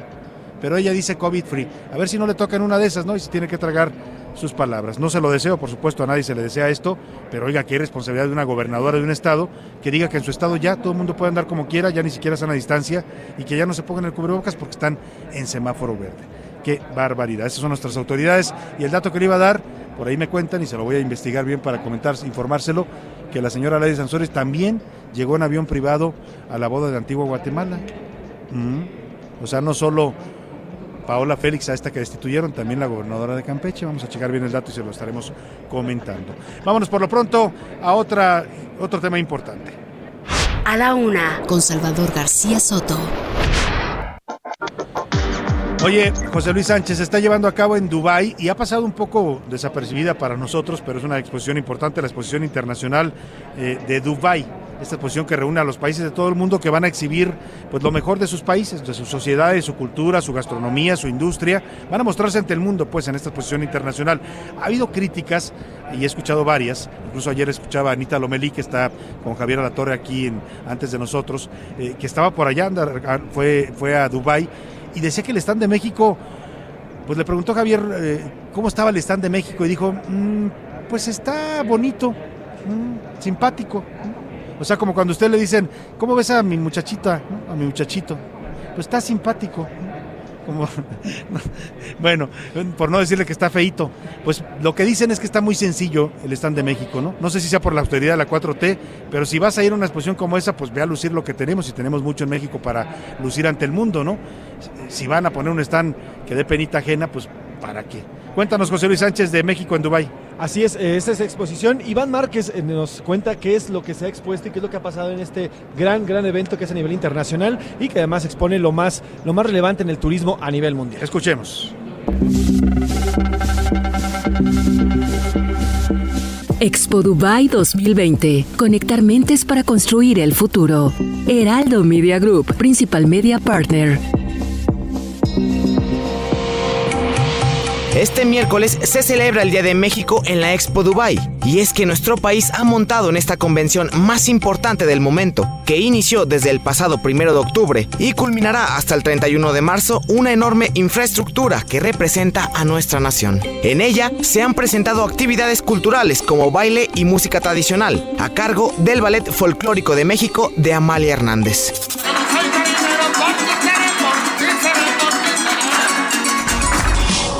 Y qué decir de la oaxaqueña Lila Downs, quien engalanó por más de una hora y media el escenario con su voz.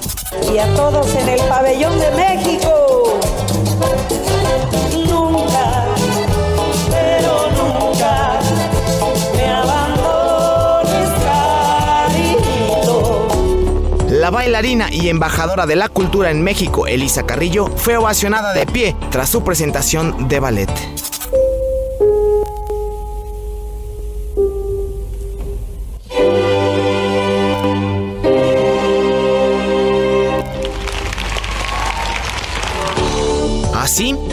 México da muestra de la cultura, tradición y de sus raíces. Y que más allá de los problemas, siempre hay cosas buenas por mostrar ante todo el mundo.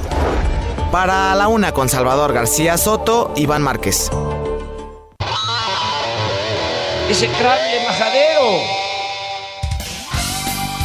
Vámonos a los deportes. Allá en la cabina del Heraldo Radio está Oscar Mota, quien saludo con gusto. ¿Cómo estás, Oscar? Buenas tardes. Mi querido Salvador García Soto, ¿cómo estás? Te mando un gran abrazo, por supuesto, ahí a Pepe Manfred y por supuesto a Pris. Los extrañamos por allá, pero muy interesante su reporte, todo lo que nos están platicando desde este lugar. Les quiero platicar un tema, mi querido Salvador García Soto. ¿Cómo le sonaría, cómo te sonaría a ti y también a los amigos que nos escuchan?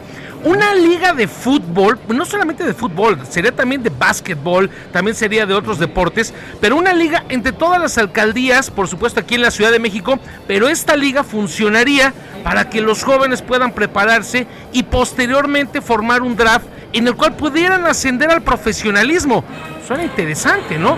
Mi querido Liga- ¿qué, se- qué sería? ¿La Liga CDMX o qué? Vamos a escucharlo. Tuve la oportunidad de platicar con el diputado Jonathan Colmenares, que él nos platica precisamente el plan que existe con respecto al deporte para la conformación de esta liga. Escuchemos. Nosotros, como bien dices, ¿cómo lo vamos a aterrizar? Porque suena muy bonito en las palabras, pero ¿cómo lo vamos a hacer real? Va- estamos a punto antes del 3 de diciembre, estamos este, marcando la fecha exacta. Será un honor hacerte llegar nuestra la, la invitación para la, la iniciativa de ley que vamos a lanzar. Nosotros lo que queremos es que cada alcaldía tenga una entidad deportiva que pueda garantizar al- alguna beca deportiva. Estamos llegando a- al recurso económico prudente y lógico y que podamos conseguir. Lo que queremos hacer es que cada alcaldía, por ejemplo, tu servidor que tienes tu casa en Coyoacán, que Coyoacán tenga equipos representativos desde los 8 años hasta los 16 en fútbol, básquetbol, voleibol, natación, box y ajedrez. Consideramos el ajedrez también un deporte mental. Es muy importante para nosotros. Los mejores representantes en las ambas ramas, femenil y varonil, desde los 8 años hasta los 16, que puedan tener los mejores exponentes de cada disciplina, representar a Coyoacán y tengan un apoyo económico, es decir, una beca deportiva al alto rendimiento, pero desde los 8 años, mi hermano. Ese es el objetivo de esta ley.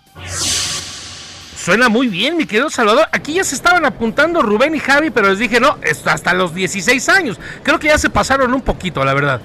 Ya, ya se pasaron de todo este Rubén y Javi. Además de que Javi le va a la América, ¿qué podría jugar ahí en Basta, esa sí, liga? ya, ya con eso, basta, solamente lo tenemos.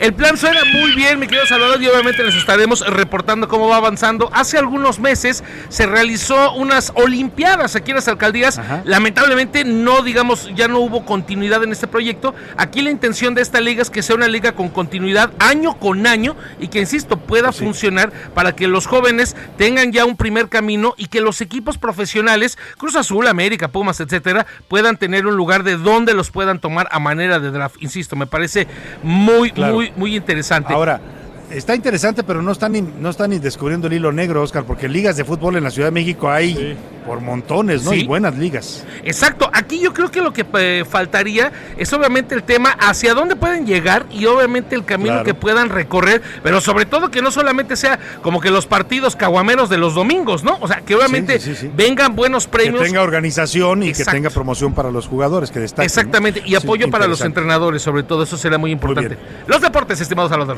Muchas gracias, Oscar Mota. Muy buena tarde. Vamos Oye, a otro tema importante. A la una, con Salvador García Soto.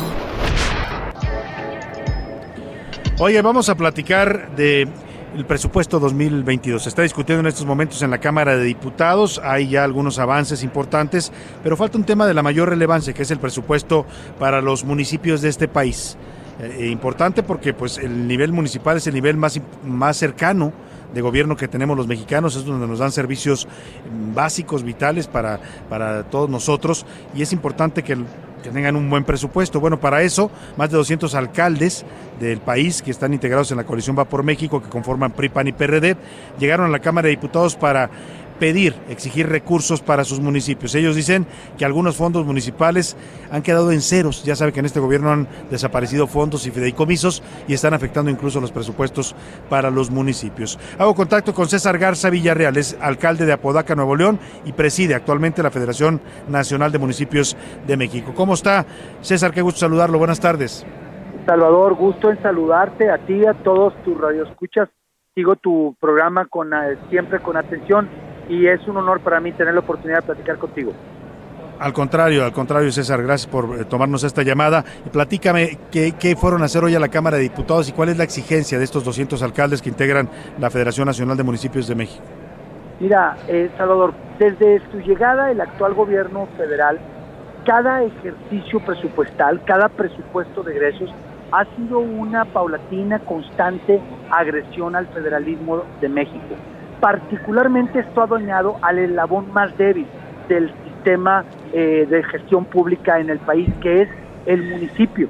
Y es paradójicamente el municipio la primer ventanilla, el gobierno de proximidad de atención a la población. Te pongo ejemplos muy importantes, la eliminación del Fonden para desastres naturales, el, la eliminación del Fortasec en materia de seguridad pública, entre, las reducciones para obras de infraestructura en el ramo 23, en los fondos metropolitanos, en general los fondos que se descentralizaban a los municipios a través de programas federales ah, se han reducido un 36% en términos reales en los primeros tres años del actual gobierno federal.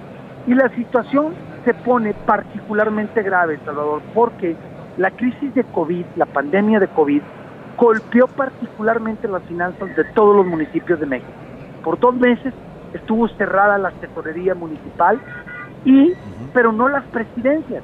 Y la gente que se enfermaba y la gente que necesitaba apoyo porque perdió el empleo o para gastos funerales pues no va a buscar al presidente de la república ni al gobernador va y le toca al alcalde ahora que viene la, la vacunación en zonas metropolitanas los municipios hemos tenido que redireccionar millones de pesos para pagar toda la logística de la vacunación que debería pagarle el gobierno federal y no lo han hecho.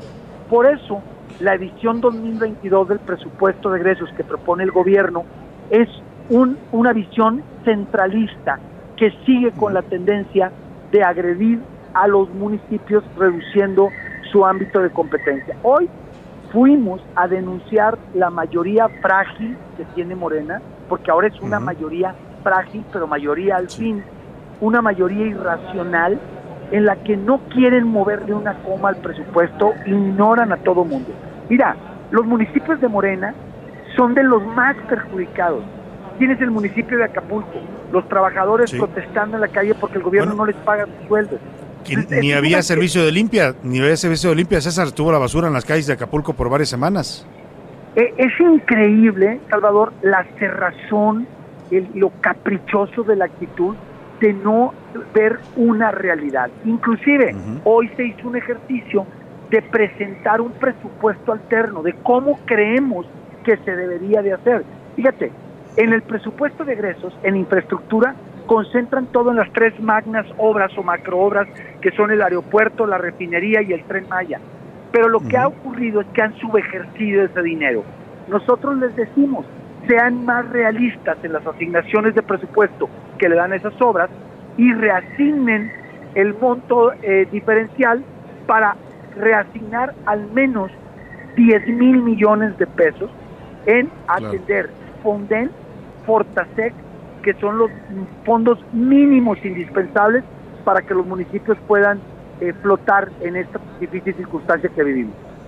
Pues ahí está la petición de los alcaldes de la Federación Nacional de Municipios de México, 10 mil millones de pesos para regresar este Fortasec, que era el fondo que les daba recursos para la seguridad en sus municipios, que fue desaparecido desde el presupuesto del año pasado y probablemente en el que sigue también, y ahora también este Fondem que igual desapareció este gobierno. César, estaremos muy atentos a esta demanda, me parece una demanda justa, porque bueno, al final eh, tratar mal a los municipios y quitarles presupuesto es quitarle eh, servicios a la gente que vive en estos municipios, no es solo afectar a la autoridad, sino afectar a los ciudadanos. Estaremos atentos a sus demandas, César, en esta discusión del presupuesto. Gracias, Salvador. Te agradezco la oportunidad. Todos tenemos que denunciar los que tenemos esta responsabilidad, esta agresión al, al federalismo mexicano. Al federalismo. Así es, un gasto centralista que prioriza nada más las obras del gobierno federal y descuida y descobija a estados y municipios. Muchas gracias a César León, presidente de la Federación Nacional de Municipios de México. Vamos al entretenimiento con Priscila Reyes.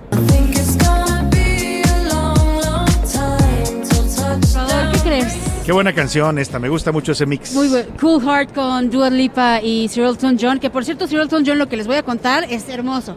Le acaban de entregar un reconocimiento británico. Oh yeah, would you like a cup of tea? Yeah, yeah. yeah. oh yeah, sugar? yeah, yeah. Indeed, thank you. Okay. O como dijo la embajadora de México en Outstanding. September. September. Bueno. La señora José cuestión, le acaban de entregar un reconocimiento a Sir Elton John, eh, el príncipe Carlos, eh, como miembro de la Orden de los Compañeros de Honor. O sea, él ya era Sir en 1998 y ahorita le entregaron esto que es de verdad es algo como selecto porque solamente hay 65 miembros. Ah, o sea, es todavía más selecto que más selecto. el Sir. ¿Quiénes han estado? Han estado, para que ustedes se den una idea, Sir Winston Churchill, Sir Winston Churchill, Stephen Hawking, ahora sería November. Hawking y ¿Y por qué? Por la contribución, se lo entregan a, quienes contribuyen en la ciencia, en la música, en artes o en medicina. Y entonces se lo acaban de entregar a Sir Elton John. A los 74 años este hombre sigue haciendo historia. Pues ya logró todo el señor Elton John, ¿no? Aparte de gran, gran legado musical,